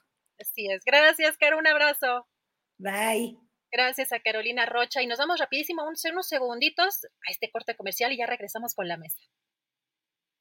¿Buscas vasos y termos al mayoreo para tu negocio, evento o emprendimiento? Hola, somos SIC y tenemos una gran variedad de productos para ti. Visita nuestra página web www.gruposic.com. Elige el modelo y los colores que más te gusten. Tenemos envíos a todo México desde 99 pesos. ¿Qué esperas? Emprende, hoy. Pues ya estamos de regreso, ya tenemos aquí listísimo a nuestro querido Arnoldo Cuellar y a Temoris Greco. En unos minutos se conecta eh, nuestro querido colega Arturo Rodríguez, está teniendo algunos problemas ahí con la, con la señal. ¿Cómo estás, Arnoldo? Muy buenas tardes. Hola, Adriana, qué gusto saludos a Temoris aquí presente, que, ya, ya nos bautizó a todos, pero y él no se bautizó a sí mismo, pero esa devotía. Y un gran saludo a Julio también, que se recupere pronto. Gracias. Temoris Greco, ¿cómo estás? Muy buenas tardes. Hola, hola, bien, pues muy, muy contento de, de estar contigo y con Arnoldo, pero también pues preocupado por Julio. Este, ojalá, ojalá que se mejore e impactado por una imagen que nos dejó Carolina Rocha. ¿Qué onda? Eso de que imagínate que estás en, el, en ese baño y se te aparece Alito sí, Ya, que, ya que vamos a comentar sobre Noroña, me acordé de, de, esa, no sé, e, e, enorme fotografía, enorme selfie que nos dejó eh, en el, desde el espejo en, en, toalla, o sea, Noroña, bueno, no sé. Pero, este, pero bueno, así, así estoy un poquito impactado por esas dos imágenes, Alito y Noroña en el baño tienes mucha imaginación también, Temor. No, no, es pornopolítica. ¿eh? Es que se pone cada vez más eh, interesante todo esto que está pasando y, y, si les parece, bueno, empezamos con Arnoldo Cuellar sobre estas declaraciones.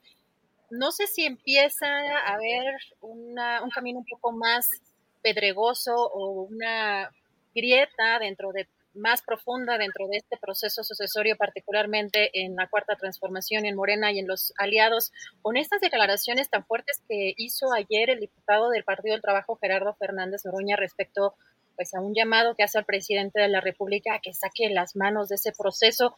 Arnoldo mencionó, además, entre otras cosas, que pues, es leal al presidente de la República, pero también hizo este este anuncio o esta, dio, dio, a conocer que lo desinvitaron de, este evento en, Dos Bocas y pues una situación que él supone que tiene que ver con sus aspiraciones eh, a la presidencia. ¿Cómo ves este tema, Arnoldo?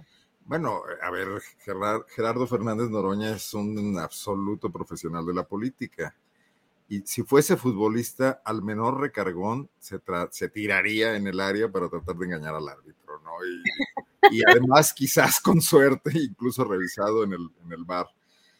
Eh, no es el primero al que invitan, desinvitan, ya había pasado con, con Monreal también, con Ricardo Monreal, pero eh, le tenía que sacar jugo a esto y lo hizo de muy buena manera, para, para mi gusto, o sea, no fue soez con AMLO, lo trató con un respeto, con cariño casi, le llama a sacar las manos, aparece en el proceso, les cobra la desinvitación, y, bueno, pues él está negociando, o sea, y lo hace con habilidad y lo hace con, con legitimidad, o sea, Gerardo Fernández Noroña, un día de estos, más adelante, cuando él lo considere conveniente, cuando sea el momento más oportuno, aparecerá al lado de alguien, levantándole la mano y sumándose.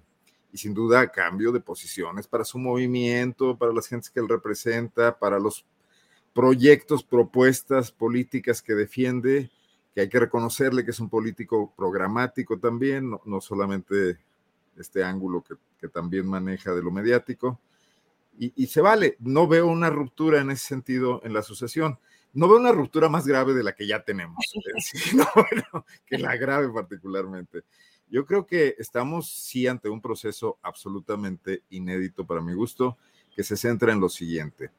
Eh, un tapadismo al estilo priista, pero eh, en canal, abierto, sobre la mesa de operaciones, no como era con los priistas, que había, además de una sábana, no lo, no lo transmitían y todo operaba en la oscuridad.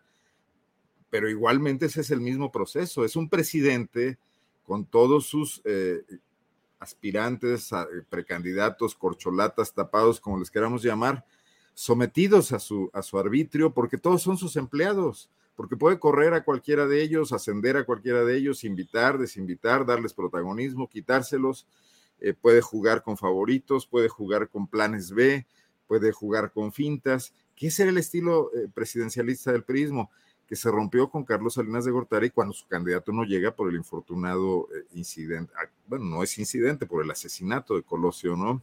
Y que a partir de ahí hemos tenido diferentes, ¿cómo le podremos llamar?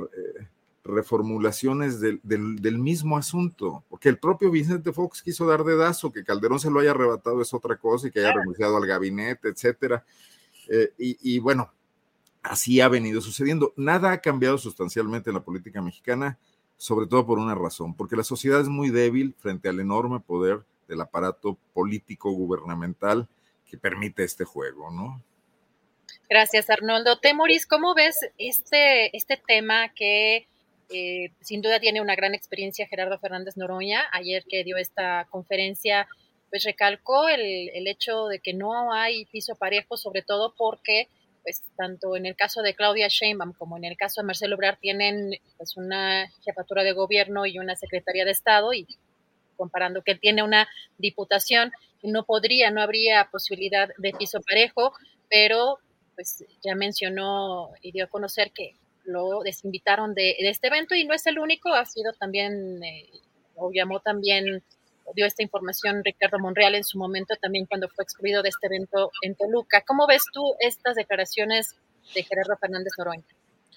Pues yo, o sea, una de las, de las cosas que me pregunto cuando, cuando dice Gerardo que él quiere ser presidente es, pues, ¿con, con quién haría gobierno? O sea, ¿quiénes, quiénes, quiénes serían sus, sus secretarios? Este, yo sé que o sea, ya vi hace un rato que están muy, muy activos los, los noroñistas dejando mensajes en el chat y ahorita este, me van a dedicar algunos eh, halagadores comentarios, no lo dudo, pero, pero el caso es que cuando la, anterior aspiración de, de Gerardo fue eh, ser presidente de la Cámara de Diputados en la, en la legislatura anterior. Y, para, y para eso se, se, dedicó, la, o sea, le faltaban votos y, se dedicó a la, a la pepena. Tenían un aliado entonces, el PP, saquearon eh, la, la, fracción parlamentaria del PS, intentaron, eh, buscaron en el PRI, y como les faltaban todavía, encontraron dos diputados sueltitos por ahí, que eran, eran dos diputados que, que, que estaban en el ostracismo. Nadie se quería juntar con ellos por el desprestigio enorme que tenían y que tienen todavía. Eh, tipos peligrosos, tipos que tuvieron muchísimo poder, que, abusaron del poder, y a uno de ellos, eh, Gerardo lo había acusado en Twitter de asesino. Dos veces lo había eh, descrito como el asesino de Coyoacán. Ese, ese diputado era o es Mauricio Toledo, que actualmente se, está escondiendo, está, tiene orden de extradición en Chile por sus, por sus crímenes. Y el otro era Héctor Serrano. Héctor Serrano fue el, el, gran operador de Miguel Ángel Mancera cuando Mancera era el, el, jefe de gobierno de la ciudad, el tipo que eh, operó pues todos los, todas esas eh, eh, acciones abusivas de la, de la, de la mafia inmobiliaria, fue el que lanzó, el que convirtió a esta ciudad en donde siempre, desde que la izquierda llegó al poder, eh, no, no, eh, no existía ya la costumbre de atacar a los manifestantes, de atacar a las marchas, pues Héctor, Héctor Serrano se encargó de revertir eso desde el primero de diciembre de 2012 hasta 2015, en que el castigo popular obligó a Mancera y a Héctor Serrano a bajarle a la represión que, que hacían. Y, y, y aunque Gerardo consideraba que Toledo era un asesino y, también había acusado correctamente de, los, de las eh, eh, cosas que había hecho Serrano, los incorporó al PT, los llevó a su bancada, le dio a, Toledo eh, un, un, puesto de dirección en el PT y no solamente eso, como, como pago de los, de los favores, fracasó ese intento que hizo Gerardo pero como pago de sus favores, convirtió a Toledo en diputado, en, en candidato a diputado por San Martín Texmelucan. Yo no creo que Toledo jamás haya visitado San Martín Texmelucan, ni siquiera lo hizo para hacer campaña, pero como era un distrito seguro, que le, que, le, que, le, que le, tocaba el PT dentro de la coalición de la, de la 4T, pues entonces lo convirtió en candidato a diputado. ¿Para qué? Para que pudieran mantener el fuero y evadir a la justicia. Lo que pasa es que no les dio el tiempo, eh, le quitaron el fuero y tuvo que escapar a Chile antes de poder tomar posesión como diputado. Entonces, pues con esa gente va a hacer Gerardo eh, eh, sus, claro. sus, sus, alianzas. Ahora, este, la cuestión es, ¿con quién está aliado Gerardo ahora?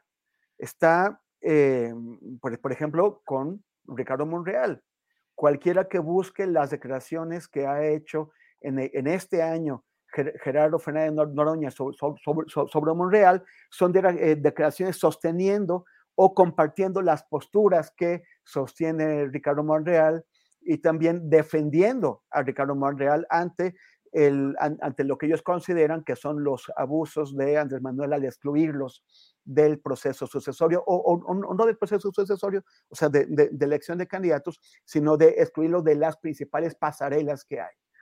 Entonces, eh, yo, yo lo hice, entonces, pero con esta alianza con Monreal, ¿a qué le apuesta Gerardo? Le apuesta a, ser candidato él, presidencial o Monreal, porque no pueden ser los, los dos. A mí, a mí me parece que lo que está haciendo Gerardo es dispararle al sol para darle a la luna. Eh, yo creo que en, el, en el, mundo ide, ideal del, del, monrealismo y del, y del noroñismo, eh, Ricardo Monreal sería el candidato a la presidencia y Gerardo sería el candidato a la jefatura de gobierno de la ciudad. Yo lo, veo complicado. En primer lugar, ninguno de los dos tiene las simpatías de Andrés Manuel. Se quejan, tienen la razón en esto, de que no hay piso parejo, no está el piso parejo. Finalmente, la, eh, quien, va a, a ser candidatos o, o, quienes van a ser candidatos a ambas posiciones van a ser aquellos que tengan el, el favor del, del, presidente. Van a estar con el rollo de las encuestas, si es que realmente realizan las encuestas, que muchas no han sido re, re, realizadas y no hay ni siquiera facturas que lo demuestren, si realmente hacen las encuestas. Eh, la gente va a, a, a apoyar en las, las encuestas a aquellos que las personas que los encuestados consideren que Andrés Manuel prefiere. Por eso la campaña de Claudia dice, es Claudia.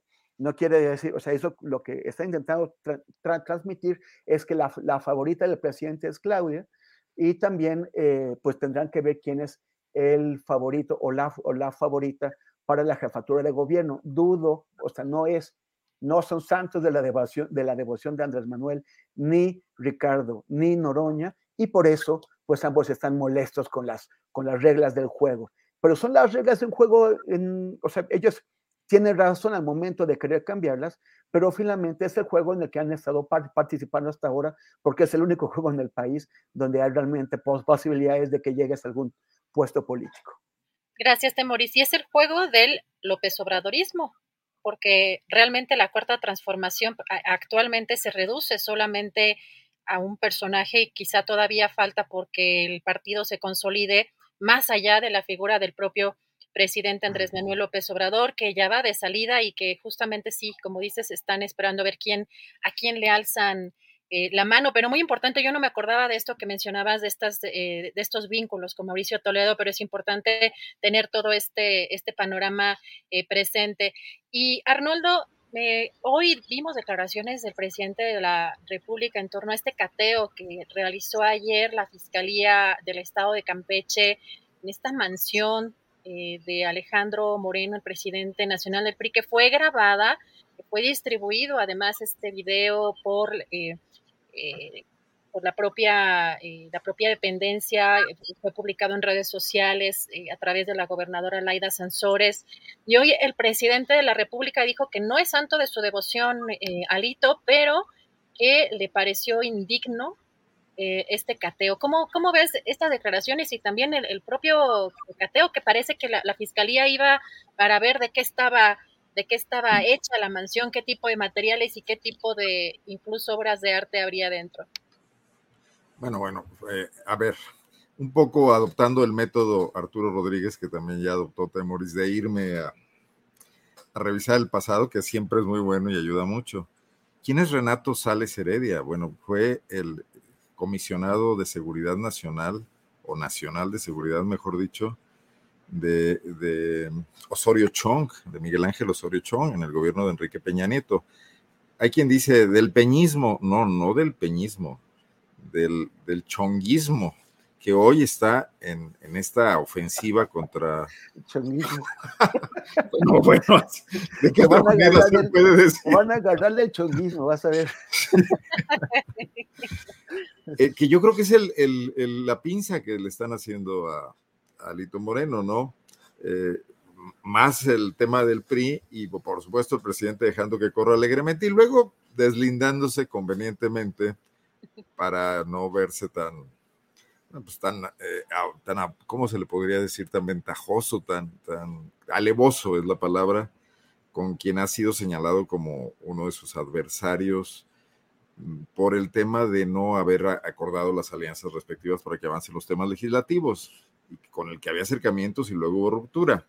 Eh, cualquier político mexicano, no sé, digamos un 99.9% de los políticos mexicanos de los últimos, ¿qué será? 100 años, si les gusta, eh, a los que se, los, se les tome en seco y se revisen todas sus finanzas, todas sus casas y todo, ninguno va a tener manera de explicarlo con los honorarios con los que recibía formalmente, sea presidente municipal, los regidores desde que ganan 40 mil pesos cada uno de ellos, aún en los municipios más depauperados de México. Eh, bueno, pues ese es esa es la corrupción generalizada que le hizo decir a Enrique Peña Nieto que era un tema cultural, algo que constantemente señala eh, López Obrador, que yo, yo me escandalicé cuando lo escuché, porque además lo hizo en un foro del Fondo de Cultura Económico, rodeado de libros.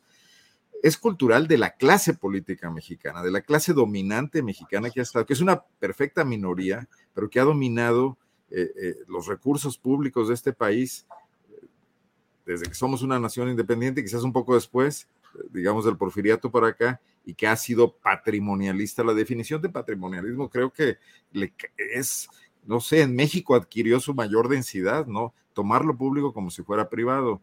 Entonces, estarnos escandalizando por eso a cada rato me parece escandaloso. O sea, ahí están todos, cualquiera tiene un baño de eso. Pues, si ganan dinero a montones con las tranzas que hacen, con todos los servicios públicos están sometidos al moche. En Guanajuato así es con los panistas y lo debe ser en Campeche con los priistas y ahora con los morenistas, ¿no? Lo fue como ya se señalaba, lo señalaba Carolina muy bien, con Carlos Sansores Pérez, un egregio priista que sirvió a varios presidentes de la República, ¿no? Entonces, ¿a qué nos lleva eso? ¿Va a, Alito ir a la cárcel? Por, estaría bueno probar un solo asunto, un solo asunto. O sea, ¿qué hizo con el dinero de los medicamentos en Campeche, por ejemplo? ¿Cómo, cómo, ¿Qué pasó con eso? ¿Cuál fue la mecánica? Con una cosa que pasara, empezaríamos a recorrer cuesta arriba el camino de combatir la impunidad, cosa que no ha pasado y que no está pasando con la cuarta transformación, ¿no? Ni pasó antes con la renovación moral de Miguel de la Madrid, que todos son, pues, aprovechar la indignación, eh, popular, ciudadana, etcétera, hoy quizás más, más extendida que en el pasado, que era más de las clases medias, eh, pero donde también están metidos los empresarios que hacen negocios con el gobierno, que son proveedores, que aceptan el pago de moches, que, hace, que desbancan a sus eh, competidores porque logran este tipo de acuerdos que no tienen nada que ver con ofrecer mejores servicios o mejores productos, ¿no?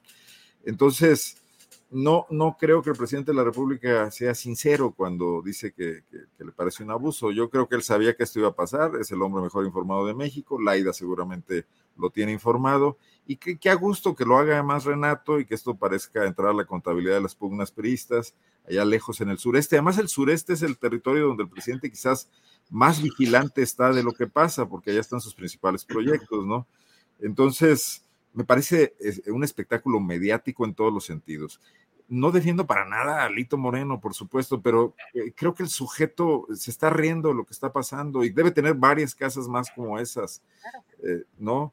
Entonces, eh, ¿a dónde nos lleva esto socialmente hablando, no? El desprestigio de la clase política ya está a todo lo que da pero no podemos salir de ella, es terrible, ¿no? Porque cada vez señalamos más que estos tipos son indignos de gobernar, pero son los únicos que manejan los pocos partidos políticos que hay que tienen viabilidad, manejan el Estado mexicano, al interior de la Cuarta Transformación hay varios de los que sospechamos lo mismo, ¿no?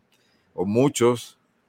Eh, entonces, eh, un poco ese es mi sentir, pues a lo mejor no es un análisis y a lo mejor no llego a ninguna conclusión, pero así lo dejo, ¿no? No, pues es que es como destapar una cloaca, ¿no? O bueno, permanentemente abierta. Es asomar otra vez y decir, Así es, Arnoldo, muchas gracias. Temoris, bueno, incluso el periódico Reforma en 2019 dio a conocer que esta vivienda le costó más de 46 millones de pesos y además calculó que pues si el dirigente hubiera destinado el 100% de su ingreso en ese periodo que fue gobernador, no le alcanzaría para costear esta eh, construcción. Hoy dice Julio Astillero, en su columna Astillero en la jornada, resulta caricatural la desesperada recurrencia de Alito al expediente del, em, del perseguido político. En un país donde ha habido persecución y represión en serio, Moreno Cárdenas suena tragicómico a la hora de pretender instalarse a ropajes de luchador social castigado por sus ideas y no por su corrupción. ¿Crees, eh, Temoris, que esa pose de víctima le ayude a salir airoso de esta em, presión? Eh, de lastre que tiene para la coalición eh, Va por México y el PRI? Pues es el, es el perseguido social pobrecito que, que se baña en ese enorme baño de mármol, ¿no? O sea, así, así pues persíganme en ese castillo, nada más el, el, el, el baño está enorme. Y, y, o sea, bueno, pues es inverosímil.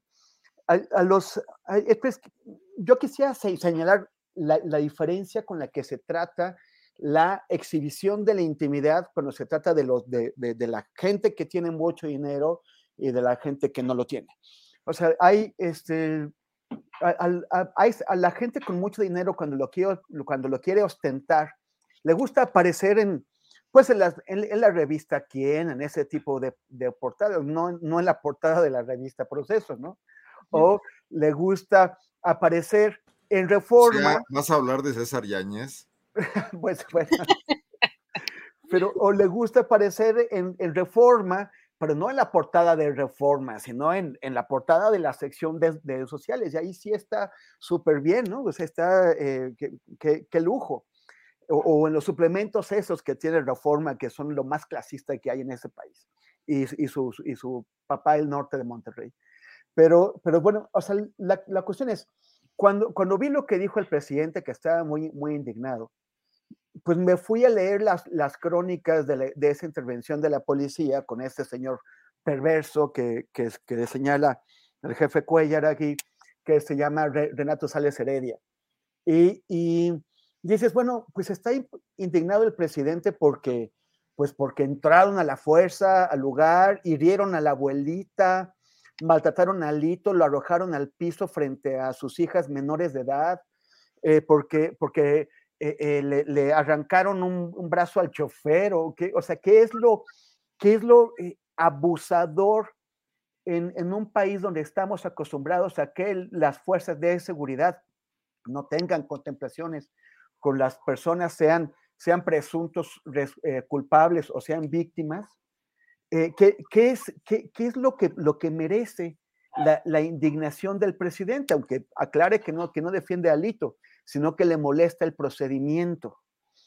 ¿Por qué cuando pasa algo en Valle de Chalco o cuando pasa algo en, en un abuso, una, un asesinato, un feminicidio, apenas ocupa un poquito de la, de la atención de la opinión pública, pero cuando pasa algo 50 veces menos grave en una colonia lujosa de Ciudad de México, de Monterrey, de Mérida o de Tijuana, no importa, lo que importa es que sea lujosa, entonces provoca una reacción de rechazo, como que se, como que se traspasa una línea que no, que no, que como, como que vale, sí está mal que pase en Ecatepec, pero si pasa acá es que ya está muy mal y ya es inaceptable. Lo, de, lo que ocurre en, en, en Ecatepec es malo, pero podemos vivir con ello, pero que no pasen para acá. ¿Por qué, ¿Por qué está molesto el presidente con eso? Porque está la sociedad molesta con la exhibición de la riqueza de una, de una figura en las páginas equivocadas, porque si hubiera sido, como digo, en, otras páginas, pues entonces estaría bien. Dice eh, aquí nuestro jefe de información de, manera muy correcta que esto entra a la, a, las, a, la, a la contabilidad de las disputas del PRI y también a la contabilidad de las disputas de los cacicazgos campechanos, porque Laida Sansores es, pertenece, es la, es la nueva eh, matrona del cacicazgo de los Sansores en Campeche, como Alito tiene su cacicazgo y hay varios cacicazgos que están en competencia y que todos están relacionados con los cacicazgos, con las familias caciquiles de los estados vecinos de Tabasco, de Chiapas de, Yucatán, de Quintana Roo. Entonces son, Alito sabe eh, a qué están jugando y Laida también. Se están dando duro, sobre todo por el control local y eso tiene pues implicaciones nacionales en la medida en que esta disputa entre caciquismos locales está impactando en la alianza Va por México, para preocupación del, del patrón de ellos, que es Claudio X. Pero bueno, finalmente entre ellos no se leen las manos, saben a qué están jugando. Alito lleva las de perder, pero de todos modos a mí me parece que hay cosas bastante más escandalosas eh, en, cuanto al tratamiento que recibe la ciudadanía de las fuerzas de seguridad que el que le tocó ahora a Alito, que además dice, dice que ni siquiera es su casa. Entonces, ¿qué? si no, era la casa del, si el, supuesto ofendido dice que no, que, la ofensa no fue para él, entonces ¿qué? Gracias, Temoris. Arnoldo, siguiendo un poco esta línea de qué está haciendo la oposición o cómo va a sobrevivir a esto que está pasando el líder nacional del PRI y además hay que recordar que pues tanto expresidentes nacionales de este partido revolucionario institucional como algunas corrientes del partido están presionando para que salga eh, Alito eh, Moreno. ¿Cómo, ¿Cómo, ves tú eh, si es un, lastre o una presión muy fuerte para esta alianza cargar con Alito Moreno? ¿Qué podría pasar en las próximas semanas? Porque además estos audios que ha dado a conocer la gobernadora Laida Sansores, pues, parece que no tienen fin. Todos los martes estamos viendo es un nuevo audio y hoy, hoy veremos pero lo de hoy es una entrevista con el fiscal, ¿no? Lo, va a llevar al programa, a, Sales Heredia. Mm, bueno, además, pero sí está programado, o sea, anuncian que es una, un audio que está relacionado con eh, funcionarios de Televisa, me parece. Déjame, por ahí, por ahí tenemos, ahorita eh, ponemos la, el anuncio en pantalla, pero sí creo que sí tiene ahí una, además de la entrevista o que va a estar presente Sales Heredia, sí hay el anuncio de un nuevo, de, de un nuevo audio. Pero como ves, eh, Arnoldo, esta, pues el peso o la presión que está ejerciendo esta, pues esta... Eh, pues yo, creo que Laida se está colgando de cosas eh, más importantes que están ocurriendo en otros niveles y que le sirve para, bueno, desmontar probablemente el peso político o la influencia que pudiese tener el, el ¿cómo le podríamos llamar? El alitismo que ya no es elitista, porque ya, por lo menos no en, Campeche, ¿no? Es que Carolina Rocha nos dejó muy contagiados con sus juegos de palabras, que son muy buenos. Oye, pero alitismo suena a una enfermedad fea, ¿no? Malitosis, ¿no? Pero es con H. Bueno, pero en realidad, eh, a ver, los partidos políticos, PAN, PRI, PRD, Siempre dijimos que PRD es como un personaje de Abel Quesada sostenido con una horqueta para que no se caiga, ¿no? Jesús Zambrano. Pero ya igual los otros dos. Eh, en realidad, eh, los, los, dueños del dinero, los, los, grupos políticos empresariales importantes que si quieren entregarle la presidencia de la República a alguien que les haga caso, que no los ofenda, que, que navegue en la dirección que ellos quieren, que retome criterios eh, que les han hecho tan, eh, tan, tan ricos y que les han generado tantas utilidades en los últimos años, tomaron los partidos políticos, lo que ellos llaman un takeover, ¿no? Una toma hostil de los partidos políticos. Claro que los dejaron salir en la foto, pero cuando se toparon con que estas burocracias mañosas, eh, tienen sus consejos políticos y tienen sus órganos internos y los controlan todos y la democracia es lo último que ahí se ve y les metieron goles aquí y allá y eso hizo que fracasaran algunas de las estrategias. Yo creo que decidieron eh, desplazarlos totalmente y están echados a andar varios mecanismos.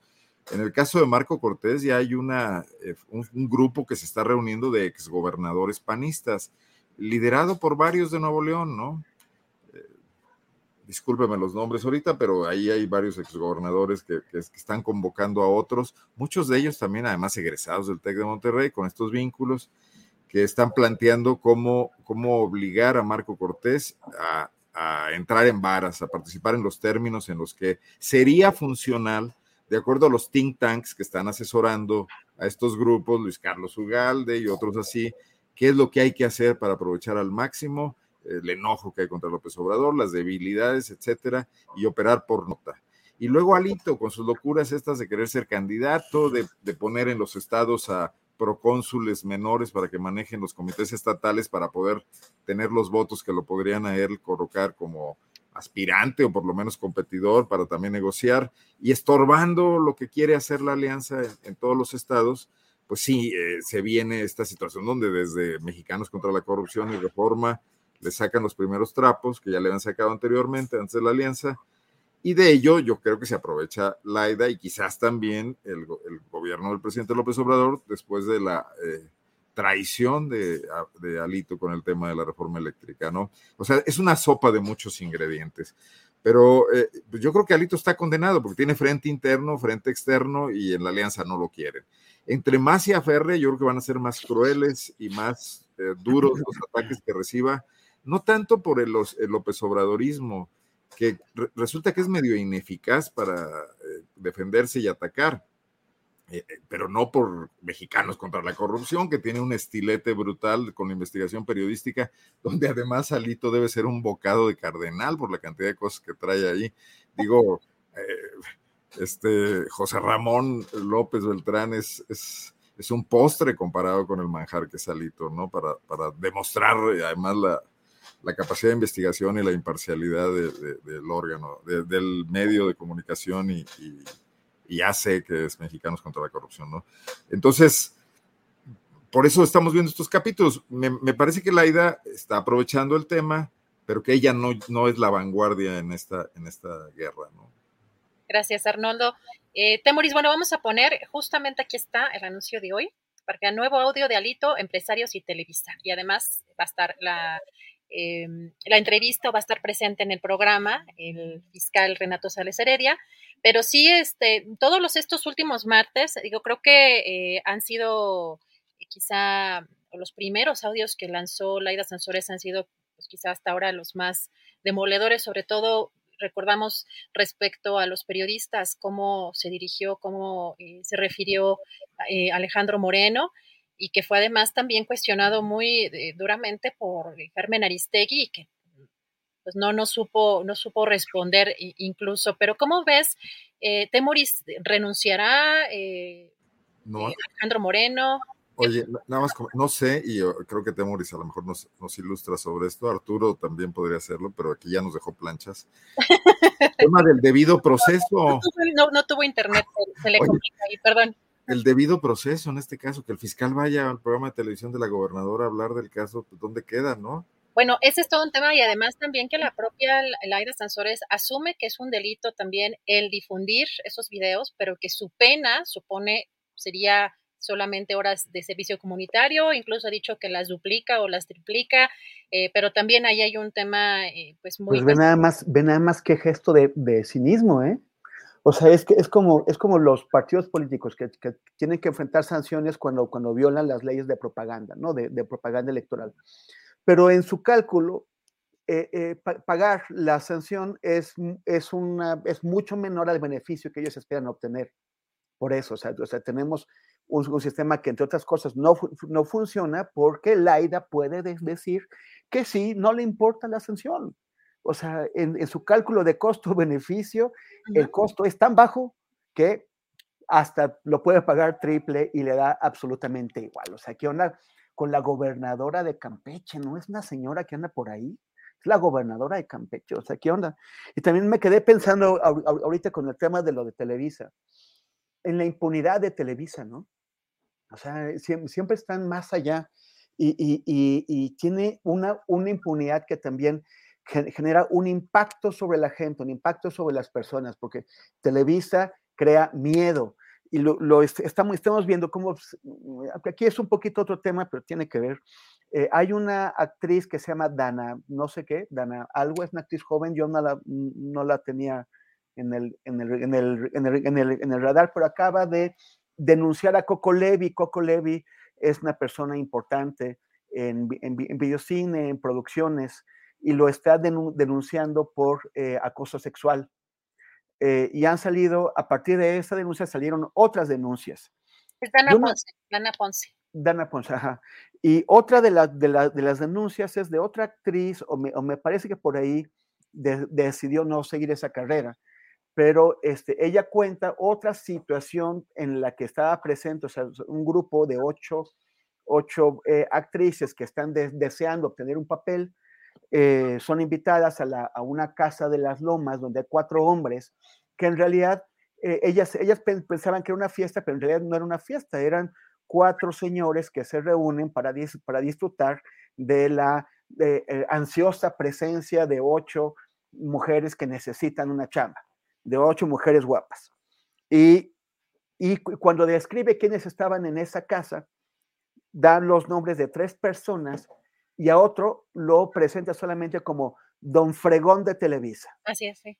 Y no se atreve a decir, o sea, tiene el valor de, salir en público a denunciar este tipo de situaciones de, de, presión sexual sobre las mujeres pero no se atreve a mencionar a uno de ellos. Y ya me imagino yo que e, ese, ese cuarta persona, don Fregón de, Televisa, eh, eh, dice, o sea, debe haberle mandado algún tipo de señal después de aguas, no te atrevas a mencionarme. O sea, no te atrevas a mencionarme. El, poder de, Televisa es eh, tremendo en nuestro país. Y sabemos porque hay señales por, por todos lados, que en el sistema del espectáculo en México, eh, los hombres que controlan la posibilidad, las carreras de actrices mujeres, pero también de actores hombres, eh, que, les pueden permitir dar el salto o al revés, bloquear esas carreras para que nunca lleguen a, trascender, eh, son, todo eso se cobra de manera sexual. Sin embargo, en el movimiento Me Too, se ha llegado a muy poco, o sea, a muy poco, apenas se han eh, atrevido a señalar a algunas pocas personas, porque el poder de esta gente, de Televisa, de, de, de TV Azteca, es tan grande que, eh, que, que, hay un pacto muy grande de silencio que sigue vigente y que, y que es muy difícil eh, romper. No critico a quienes no se atreven a romperlo, porque no estoy en esa posición, pero, eh, pero, pero sí hay que tenerlo presente y ojalá que en algún momento se rompa. Y es muy importante esto que mencionas, Temoris, porque la industria del espectáculo está muy vinculada pues a toda la política nacional. Los hemos conocido quizá pues también de trascendidos o de gente que conocemos, los eh, políticos que también tienen ciertas relaciones eh, ciertas, eh, ciertos intereses en la industria del espectáculo, así que las redes de corrupción, de trata, de abuso, de acoso, de pues más van más allá de solamente la industria de, del espectáculo, así que es pues muy pertinente esto, esto que mencionas, Temoris. Y pasamos a, otro tema importante. Hoy, eh, Arnoldo, salió una pues, nota en el New York Times pues, que llama mucho la atención.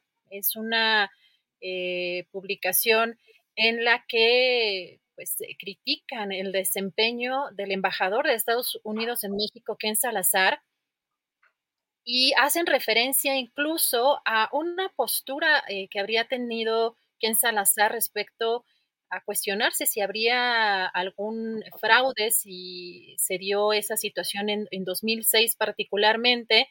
Eh, hoy el presidente de la República salió a defender al propio embajador y también eh, pues criticó, dijo que este, tanto el New York Times, bueno, en, el caso de esta publicación, pues quisieran que México siguiera siendo una, una colonia.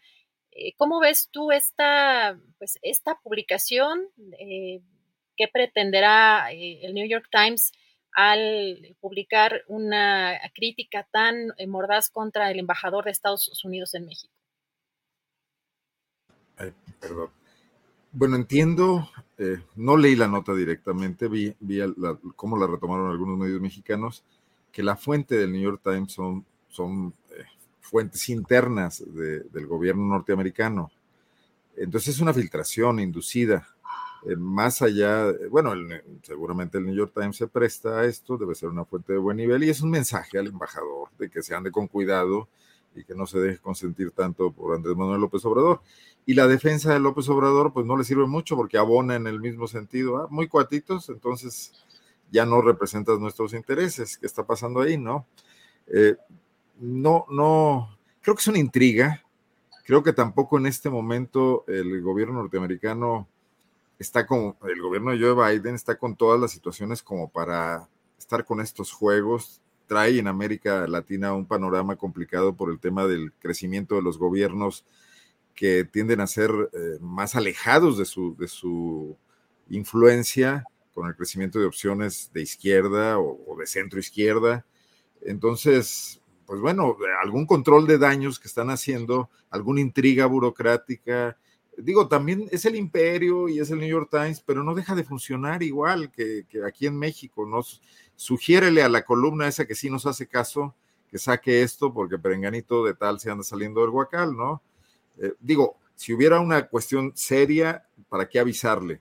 Lo cambian y ya, ¿no? Pero a lo mejor en la batalla interna de frentes en, la política exterior norteamericana, en el Departamento de Estado, etcétera, a alguien no le gustó esta situación, alguna empresa eh, que con una alta capacidad de lobbying de las que han de las que no se han hecho lo que ellos quieren en materia de mantener eh, los acuerdos y compromisos que tenían los gobiernos anteriores con ellos, eh, pues eh, influyó en esto.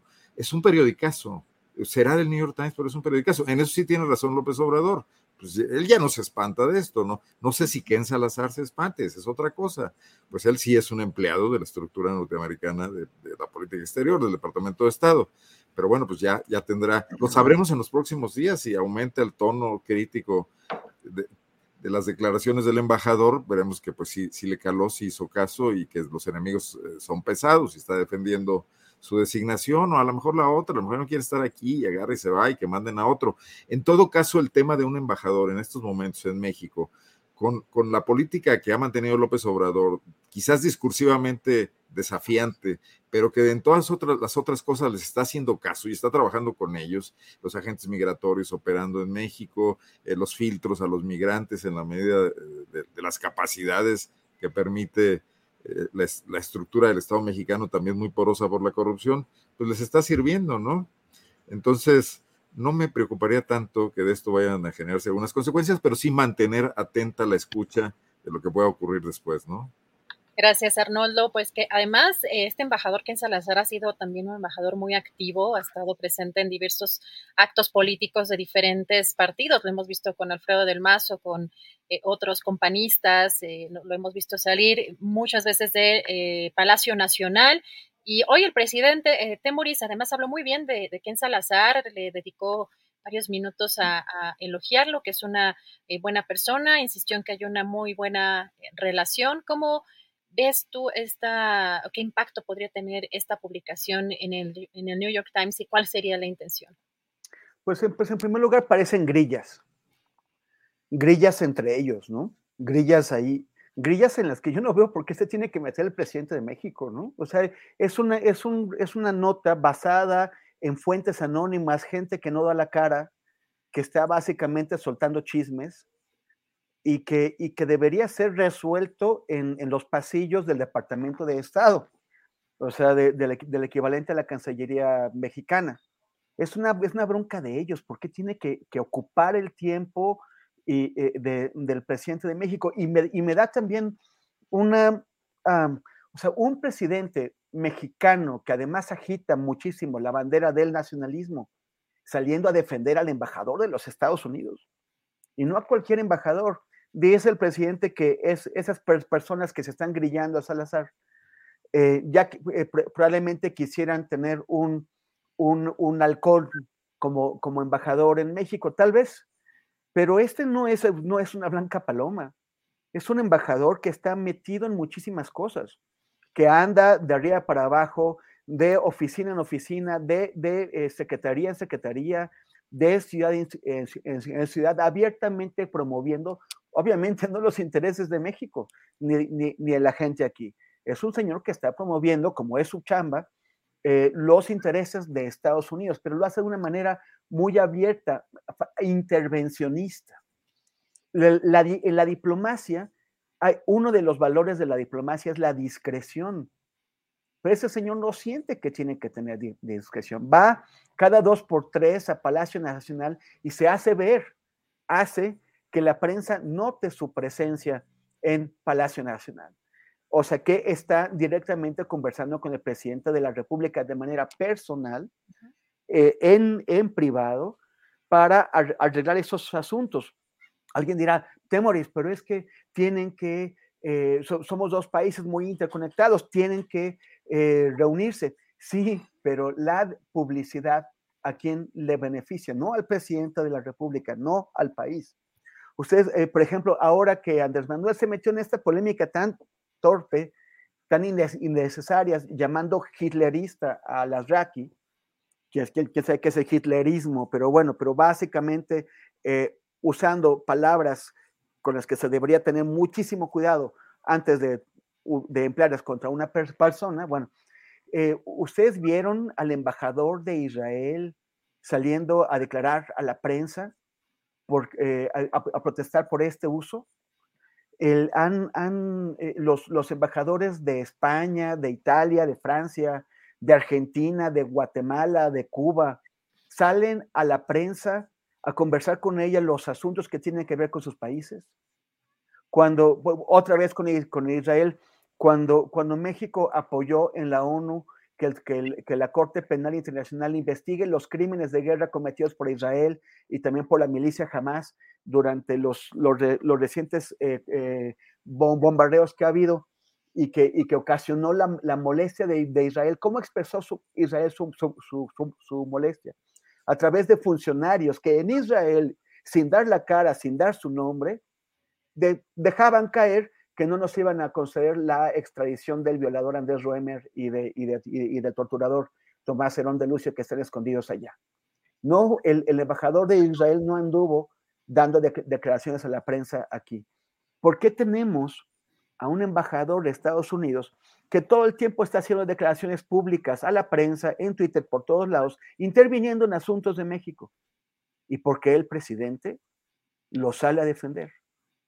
O sea, a, a, mí me parece que es un despropósito, que no debería ser. Son chismes, son grillas de los di, diplomáticos de Estados Unidos y ahí debería quedarse.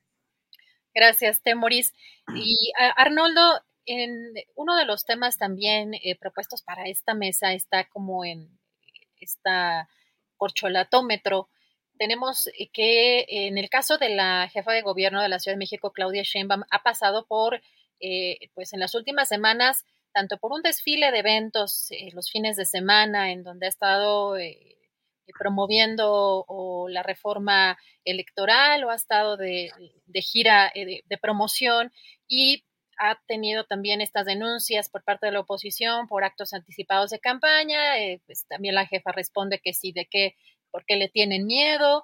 Y vemos que está luchando también en cuanto a imagen, eh, con todos estos eh, temas de desperfectos, de accidentes, en el caso del sistema de transporte colectivo metro, y llamó la atención que el día de ayer la jefa de gobierno y mencionó que no descarta en este caso de este incidente en la línea 2 del metro aquí en la Ciudad de México que pudiera ser eh, pues parte de un sabotaje. ¿Cómo, cómo ves eh, pues tanto la, el manejo de, de, comunicación de la propia jefa de gobierno en este tema, cómo le puede afectar eh, esta situación eh, aquí en la Ciudad de México y estas declaraciones que hizo ayer Arnoldo. Pero sí, sí va a haber chance de guanajuatizar al final, ¿verdad? Porque claro, claro, porque, yo, yo, me tardé, yo, yo, yo me tardé, yo llegué tarde con ustedes, así que todavía tenemos espacio para lo que quieran. Mira, yo creo que Claudia Sheinbaum está, está en esa incómoda posición de ser la, la, puntera, la favorita del presidente de la República y que hace que todos los reflectores la sigan y sean aprovechadas pues, sus deslices, que sea súper observada, cosa que es muy complicada para alguien que gobierna una ciudad con la cantidad de problemas, la agenda, la complejidad y las insuficiencias que hay que atender en la Ciudad de México, pero además que tiene la mitad de los gobiernos de las alcaldías en manos de la oposición que también están a la casa de, negociaciones hostiles, de presionarla para conseguir cosas, etcétera, ¿no?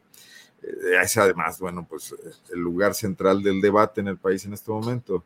Eh, yo creo que si el presidente en verdad quería eh, fortalecer a la, a la jefa de gobierno de la Ciudad de México como la sucesora más cercana a su proyecto, a, lo que él considera que debe seguir en este movimiento que él inició, eh, la colocó en una posición de mucha debilidad al, señalarla tanto y ella misma abona a eso al tratar de mantenerse en la cresta de esa ola con esta serie de actividades pues que pueden sonar banales o pueriles y que pueden quedar espantosamente puestas en evidencia ante el, ante el menor asunto complejo en la ciudad que están a la orden del día todos, ¿no?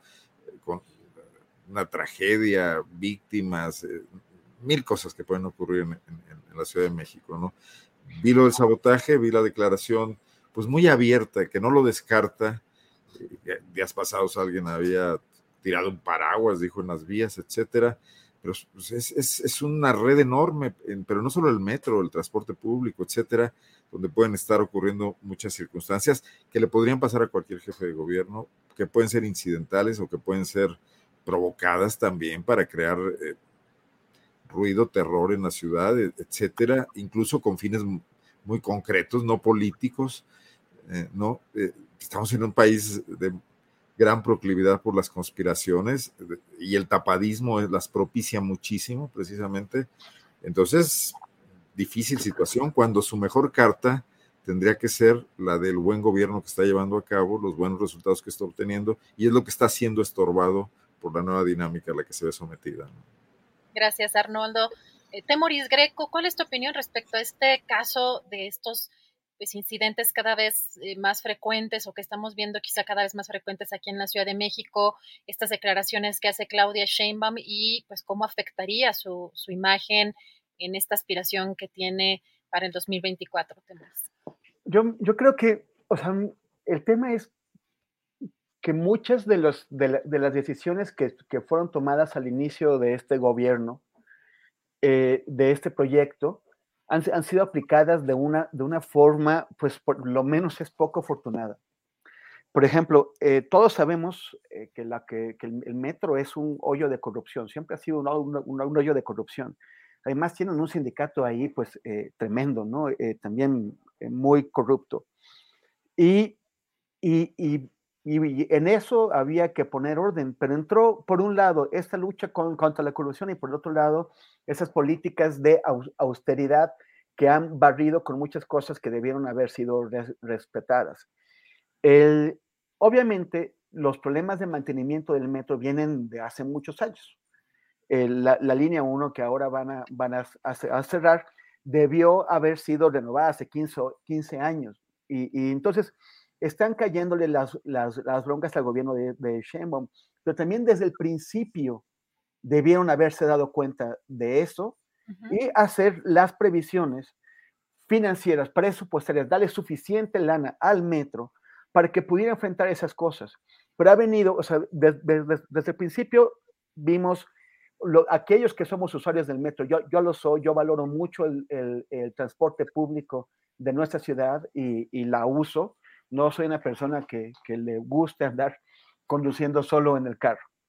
Este, desde el principio nos dimos cuenta de que se empezaban a, interrumpir cosas, por ejemplo, las escaleras eléctricas. Escaleras eléctricas que no están en mantenimiento, pero que de pronto aquí y allá se suspenden muy, muchas horas para ahorrar. Pero entonces estás ahorrando en cuántas más cosas. Tú, tenemos eh, que, que tronó el sistema de control de las líneas 1 a 6 que se incendió. Tenemos obviamente lo de la línea 12 del metro, la, tragedia. Tenemos ahora que tienen que, al momento en que recortan el presupuesto y no intervienen oportunamente, eh, eh, poniendo el dinero que hace falta donde es necesario, se empieza, se hace una pelota de problemas, una bola de nieve que va creciendo. Y mientras va creciendo, demanda mayores gastos e impide que se sigan atendiendo otras cosas, en lugar de que desde el principio hubieran previsto eso. El, mm, Claudia Sheinbaum ha, hecho lo posible por, por, señalar que los errores que llevaron a, la tragedia de la línea 12 estuvieron. En otras administraciones, la de Ebrard y la de Mancera, y probablemente 90% de la responsabilidad o más está allí. Pero casi tres años, o sea, pero las, las alarmas habían sonado, sonaron en el mancerismo ya habían sonado varias veces, ya sabíamos, ya la gente sabía, sabíamos que algo iba a pasar en la línea 12.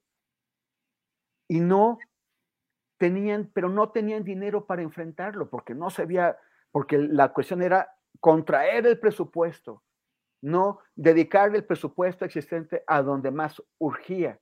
Y donde más urgía era la línea 12. Y pasó lo que pasó. Y hay 23 muertos y, y muchas familias. Y eso son consecuencias. Y hay gente que, quedó amputada o dañada para toda la vida porque no se aplicó el dinero donde se tenía que hacer en el momento adecuado. Eso es responsabilidad del gobierno de Claudia Sheinbaum, pero no tenían la lana. Como tampoco tenían la lana para enfrentar lo del centro de, control que, que, se rompió. Como ahora están intentando entrarle a la línea 1, pero entonces tienen que atender todas las, todos los, los, fuegos que ya se crearon. Y, y, esto en, en, la estación Velódromo del viernes, que se empezó a quemar un vagón, y, y, lo, de, y lo de ayer, que tienen este enorme incendio, que no es menor, que dice Sheman, es que hay sabotaje. Digo, no hay ningún elemento para sospecharlo. Igual sí lo existe, pero es, me parece, un poco irresponsable que antes de tener los datos digas, es que puede ser sabotaje. Claro que lo tienen que investigar, pero ese, evidentemente se está intentando patear la bolita para otro, para, para otro lado, sin, mientras no haya elementos. Lo que sí tenemos claro es que no intervinieron a tiempo y ahora tienes una acumulación de problemas que demandan gastos que pudieron haber sido eh, aplicados antes para preverlo. Y obviamente, si hay alguien interesado en crearle problemas a Sheinbaum, pues me imagino que ya están pensando, si, no pensaron en sabotear, en, usar los problemas del metro para sabotear antes, ahora que Sheinbaum lo acaba de, de, sacar a la luz, deben de decir, ay, pues cómo no, no se nos había ocurrido antes. Es muy grave lo que está pasando, es un, es un hándicap, es, un, es, una, es una, bolota que está enfrente de las aspiraciones de Sheinbaum y también es algo de lo que podría conducir a la izquierda a perder definitivamente la Ciudad de México en 2024. Híjole, Temoris, yo también veo ese, con preocupación ese riesgo y además también cabe recordar cómo insistió Claudia Sheinbaum en la permanencia de la directora entonces del Metro Florencia Serranía. Así que es preocupante que eso pudiera llegar eh, a pasar, que perdiera la, la capital. Y ahora sí, eh, Arnoldo, a guanajuatizar la mesa. Adelante, y, eso, y eso sería la guanajuatización de México. Ah. de, Ciudad de, México. la Ciudad de México. Pronto vamos a traer nuestro cubilete para acá. Pero, a lo mejor llega a Monreal y sería la sacate, ah, bueno, Oye, Dicen en el chat que, que, nomás les damos ideas a los neoliberales con nuestros análisis, que un poco es lo que dice este Moris, que esto, con esto del sabotaje está dando ideas la jefa de gobierno. Mira, rápidamente, el miércoles 29 de junio a las 8 y fracción de la mañana, asaltaron en carretera en el Triángulo Dorado del Huachicol de Guanajuato, en el municipio de Villagrán, a un secretario de Estado de Guanajuato. Lo bajaron de su vehículo, una camioneta Dodge recién eh, estrenada del año, y, lo, y se la quitaron con sus cosas, con sus teléfonos, sus computadoras, los dejaron a la, en la carretera, tuvieron que llegar a una gasolinera a pedir ayuda. Todo esto lo, lo, publicamos ya en PopLab el sábado pasado porque eh, se trató de mantener reservado en secreto y pues tarde o temprano se filtró, corroboramos con varias fuentes y, salió la información. Pero no era cualquier secretario, era el titular de la Secretaría de Desarrollo Social y Humano, Jesús eh, Oviedo Herrera quien es el delfín del gobernador Diego Sinue para sucederlo. Ya he comentado aquí que le destinó un programa de 2.700 millones de pesos para hacer una intensa campaña de política social con un nombre que ya es un eslogan de campaña, Guanajuato contigo sí, creo, y, que estaba empezando a moverse con eso. Hasta ahora no había aparecido mucho, no ha crecido mucho desde ese destape que ocurrió en un evento con pasarelas y toda la cosa, donde todos los reflectores se centraron en este funcionario que anteriormente fue coordinador de la bancada panista en el Congreso, es el coordinador que convirtió a Carlos Amarripa en fiscal por nueve años, que votaron por él y lo eligieron siendo primero ratificándolo como procurador y luego en un pase automático a fiscal, o sea que es una que ahí nos debe. Pero ahora le ocurre esto, lo afecta la inseguridad. Tuvo que llegar al evento al que iba con empresarios en un modesto evento que le prestó un secretario de ayuntamiento de un municipio vecino que fue a su rescate y pues platicar que le ha pasado eso. Todo el mundo dijo, ven, les estamos diciendo que cuiden ese tema, que la inseguridad. Dijo, bueno, pues es una carretera federal, salió con ese pretexto, pero así están las cosas en Guanajuato. Creo que no, no era un tema que me gustaría haber dejado pasar y comentar aquí. Gracias, Arnoldo. Eh, Temoris, tu postrecito o algún anuncio, alguna información adicional que quisieras eh, comentar aquí en este espacio. ¿Tu micrófono? Yo no tengo postre, hay que cuidarse del azúcar, ya sabes. Ah, bueno, puede ser amargo. Tus redes sociales. Así, ah, pero, pero, pero, bueno, este, no solamente de, desearle a Julio y a toda la gente que está teniendo eh, COVID en estos días, que está muy, muy duro por todos lados, eh, eh, pues que, que, que, se cuiden, que, que, tengan una buena recuperación, que no se pongan nerviosos, y, que, que, todo va a salir bien. Y pues bueno, pues sí, invitar a que, a que nos sigan, a que en, redes sociales, yo estoy en facebook.com diagonal temoris y en Twitter y en Instagram como arroba temoris. Este, algún día también tiktokearé para proseguir con la tiktokización de nuestra vida periodística nacional. Este, gracias Adriana, gracias Arnoldo, y, pues bueno, pues ya veremos si después no, no estamos, no, no tenemos aquí, en lugar del ángel de la independencia, tendremos a Cristo Rey. No, por favor, qué cosa. La verdad es que sí ya, ya, ¿eh? ya, un ángel es cosa de pensarse. ¿eh? pero, pero es ángel o es ángela. No tienen sexo. Pero caben muchos en la cabeza de un alfiler. Está muy discutido. Saludos, Adriana. Muchas gracias.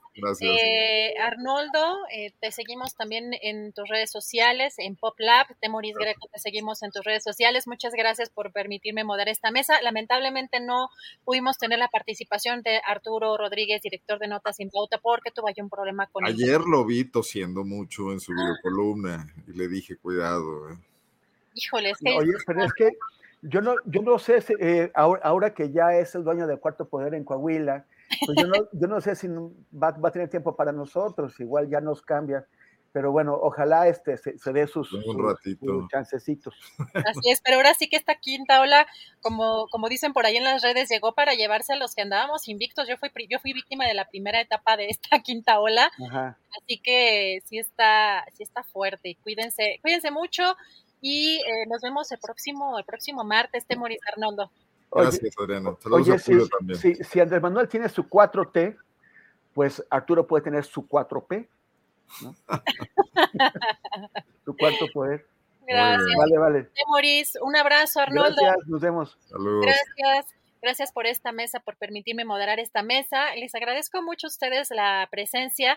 No, em, no me dejen sola porque tengo aquí que cuidar el changarro. Así que recuerden que hay que ponerle likes eh, a esta transmisión para que podamos tener mayor difusión. Agradecerles mucho su compañía, a todos los comentarios eh, por acá. Vamos a leer algunos. Eh, de pronto no puedo estar tan atenta a estas dos cosas y luego también a, la producción. Perdónenme si no les hago mucho caso y además ya saben que anda por ahí dando mucha lata ese pornobot. Entonces, bueno, en Jonathan González, a cuidarse. Cinta Isabel Islas Mota, gracias por esta mesa. Muy buen programa. Claudia Ramírez. Eh, Alejandro Cortés, Adriana, no, por favor, no, sé, no sé qué de todo. Eh, Ernesto Araiza, muy bien, Adri. Eh, saludos, Adriana, ya puse mi like. Diva Digital, la mesa estuvo excelente. Jonathan González, eh, Enrique Ramírez, ¿estás vacunada? Sí, estoy vacunada, triple vacunado, ya no sé ni cuántas vacunas, pero todas las que deben de ser, eh, sí las, eh, las tengo. Les recuerdo que nuestro querido Julio Astillero anda otra vez con el cobicho, pero está bien, está afortunadamente parece que no tiene síntomas por el momento muy fuertes o molestias muy fuertes, pero sí tiene que descansar, así que por eso andamos por acá dándoles lata y les agradecemos mucho la posibilidad de eh, estar con ustedes. Nos vemos el día de mañana y buen provecho.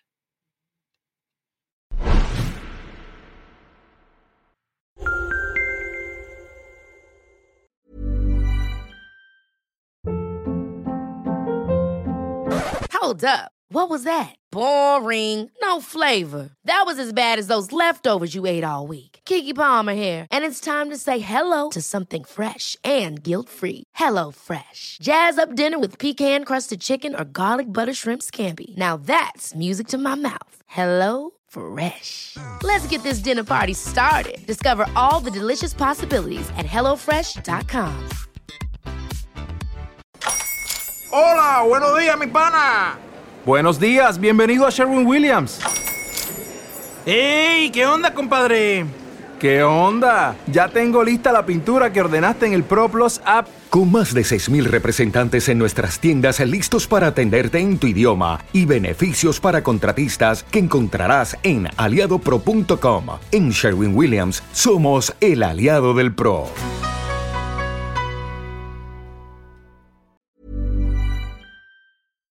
Para que te enteres del próximo noticiero, suscríbete y dale follow en Apple, Spotify, Amazon Music, Google o donde sea que escuches podcast.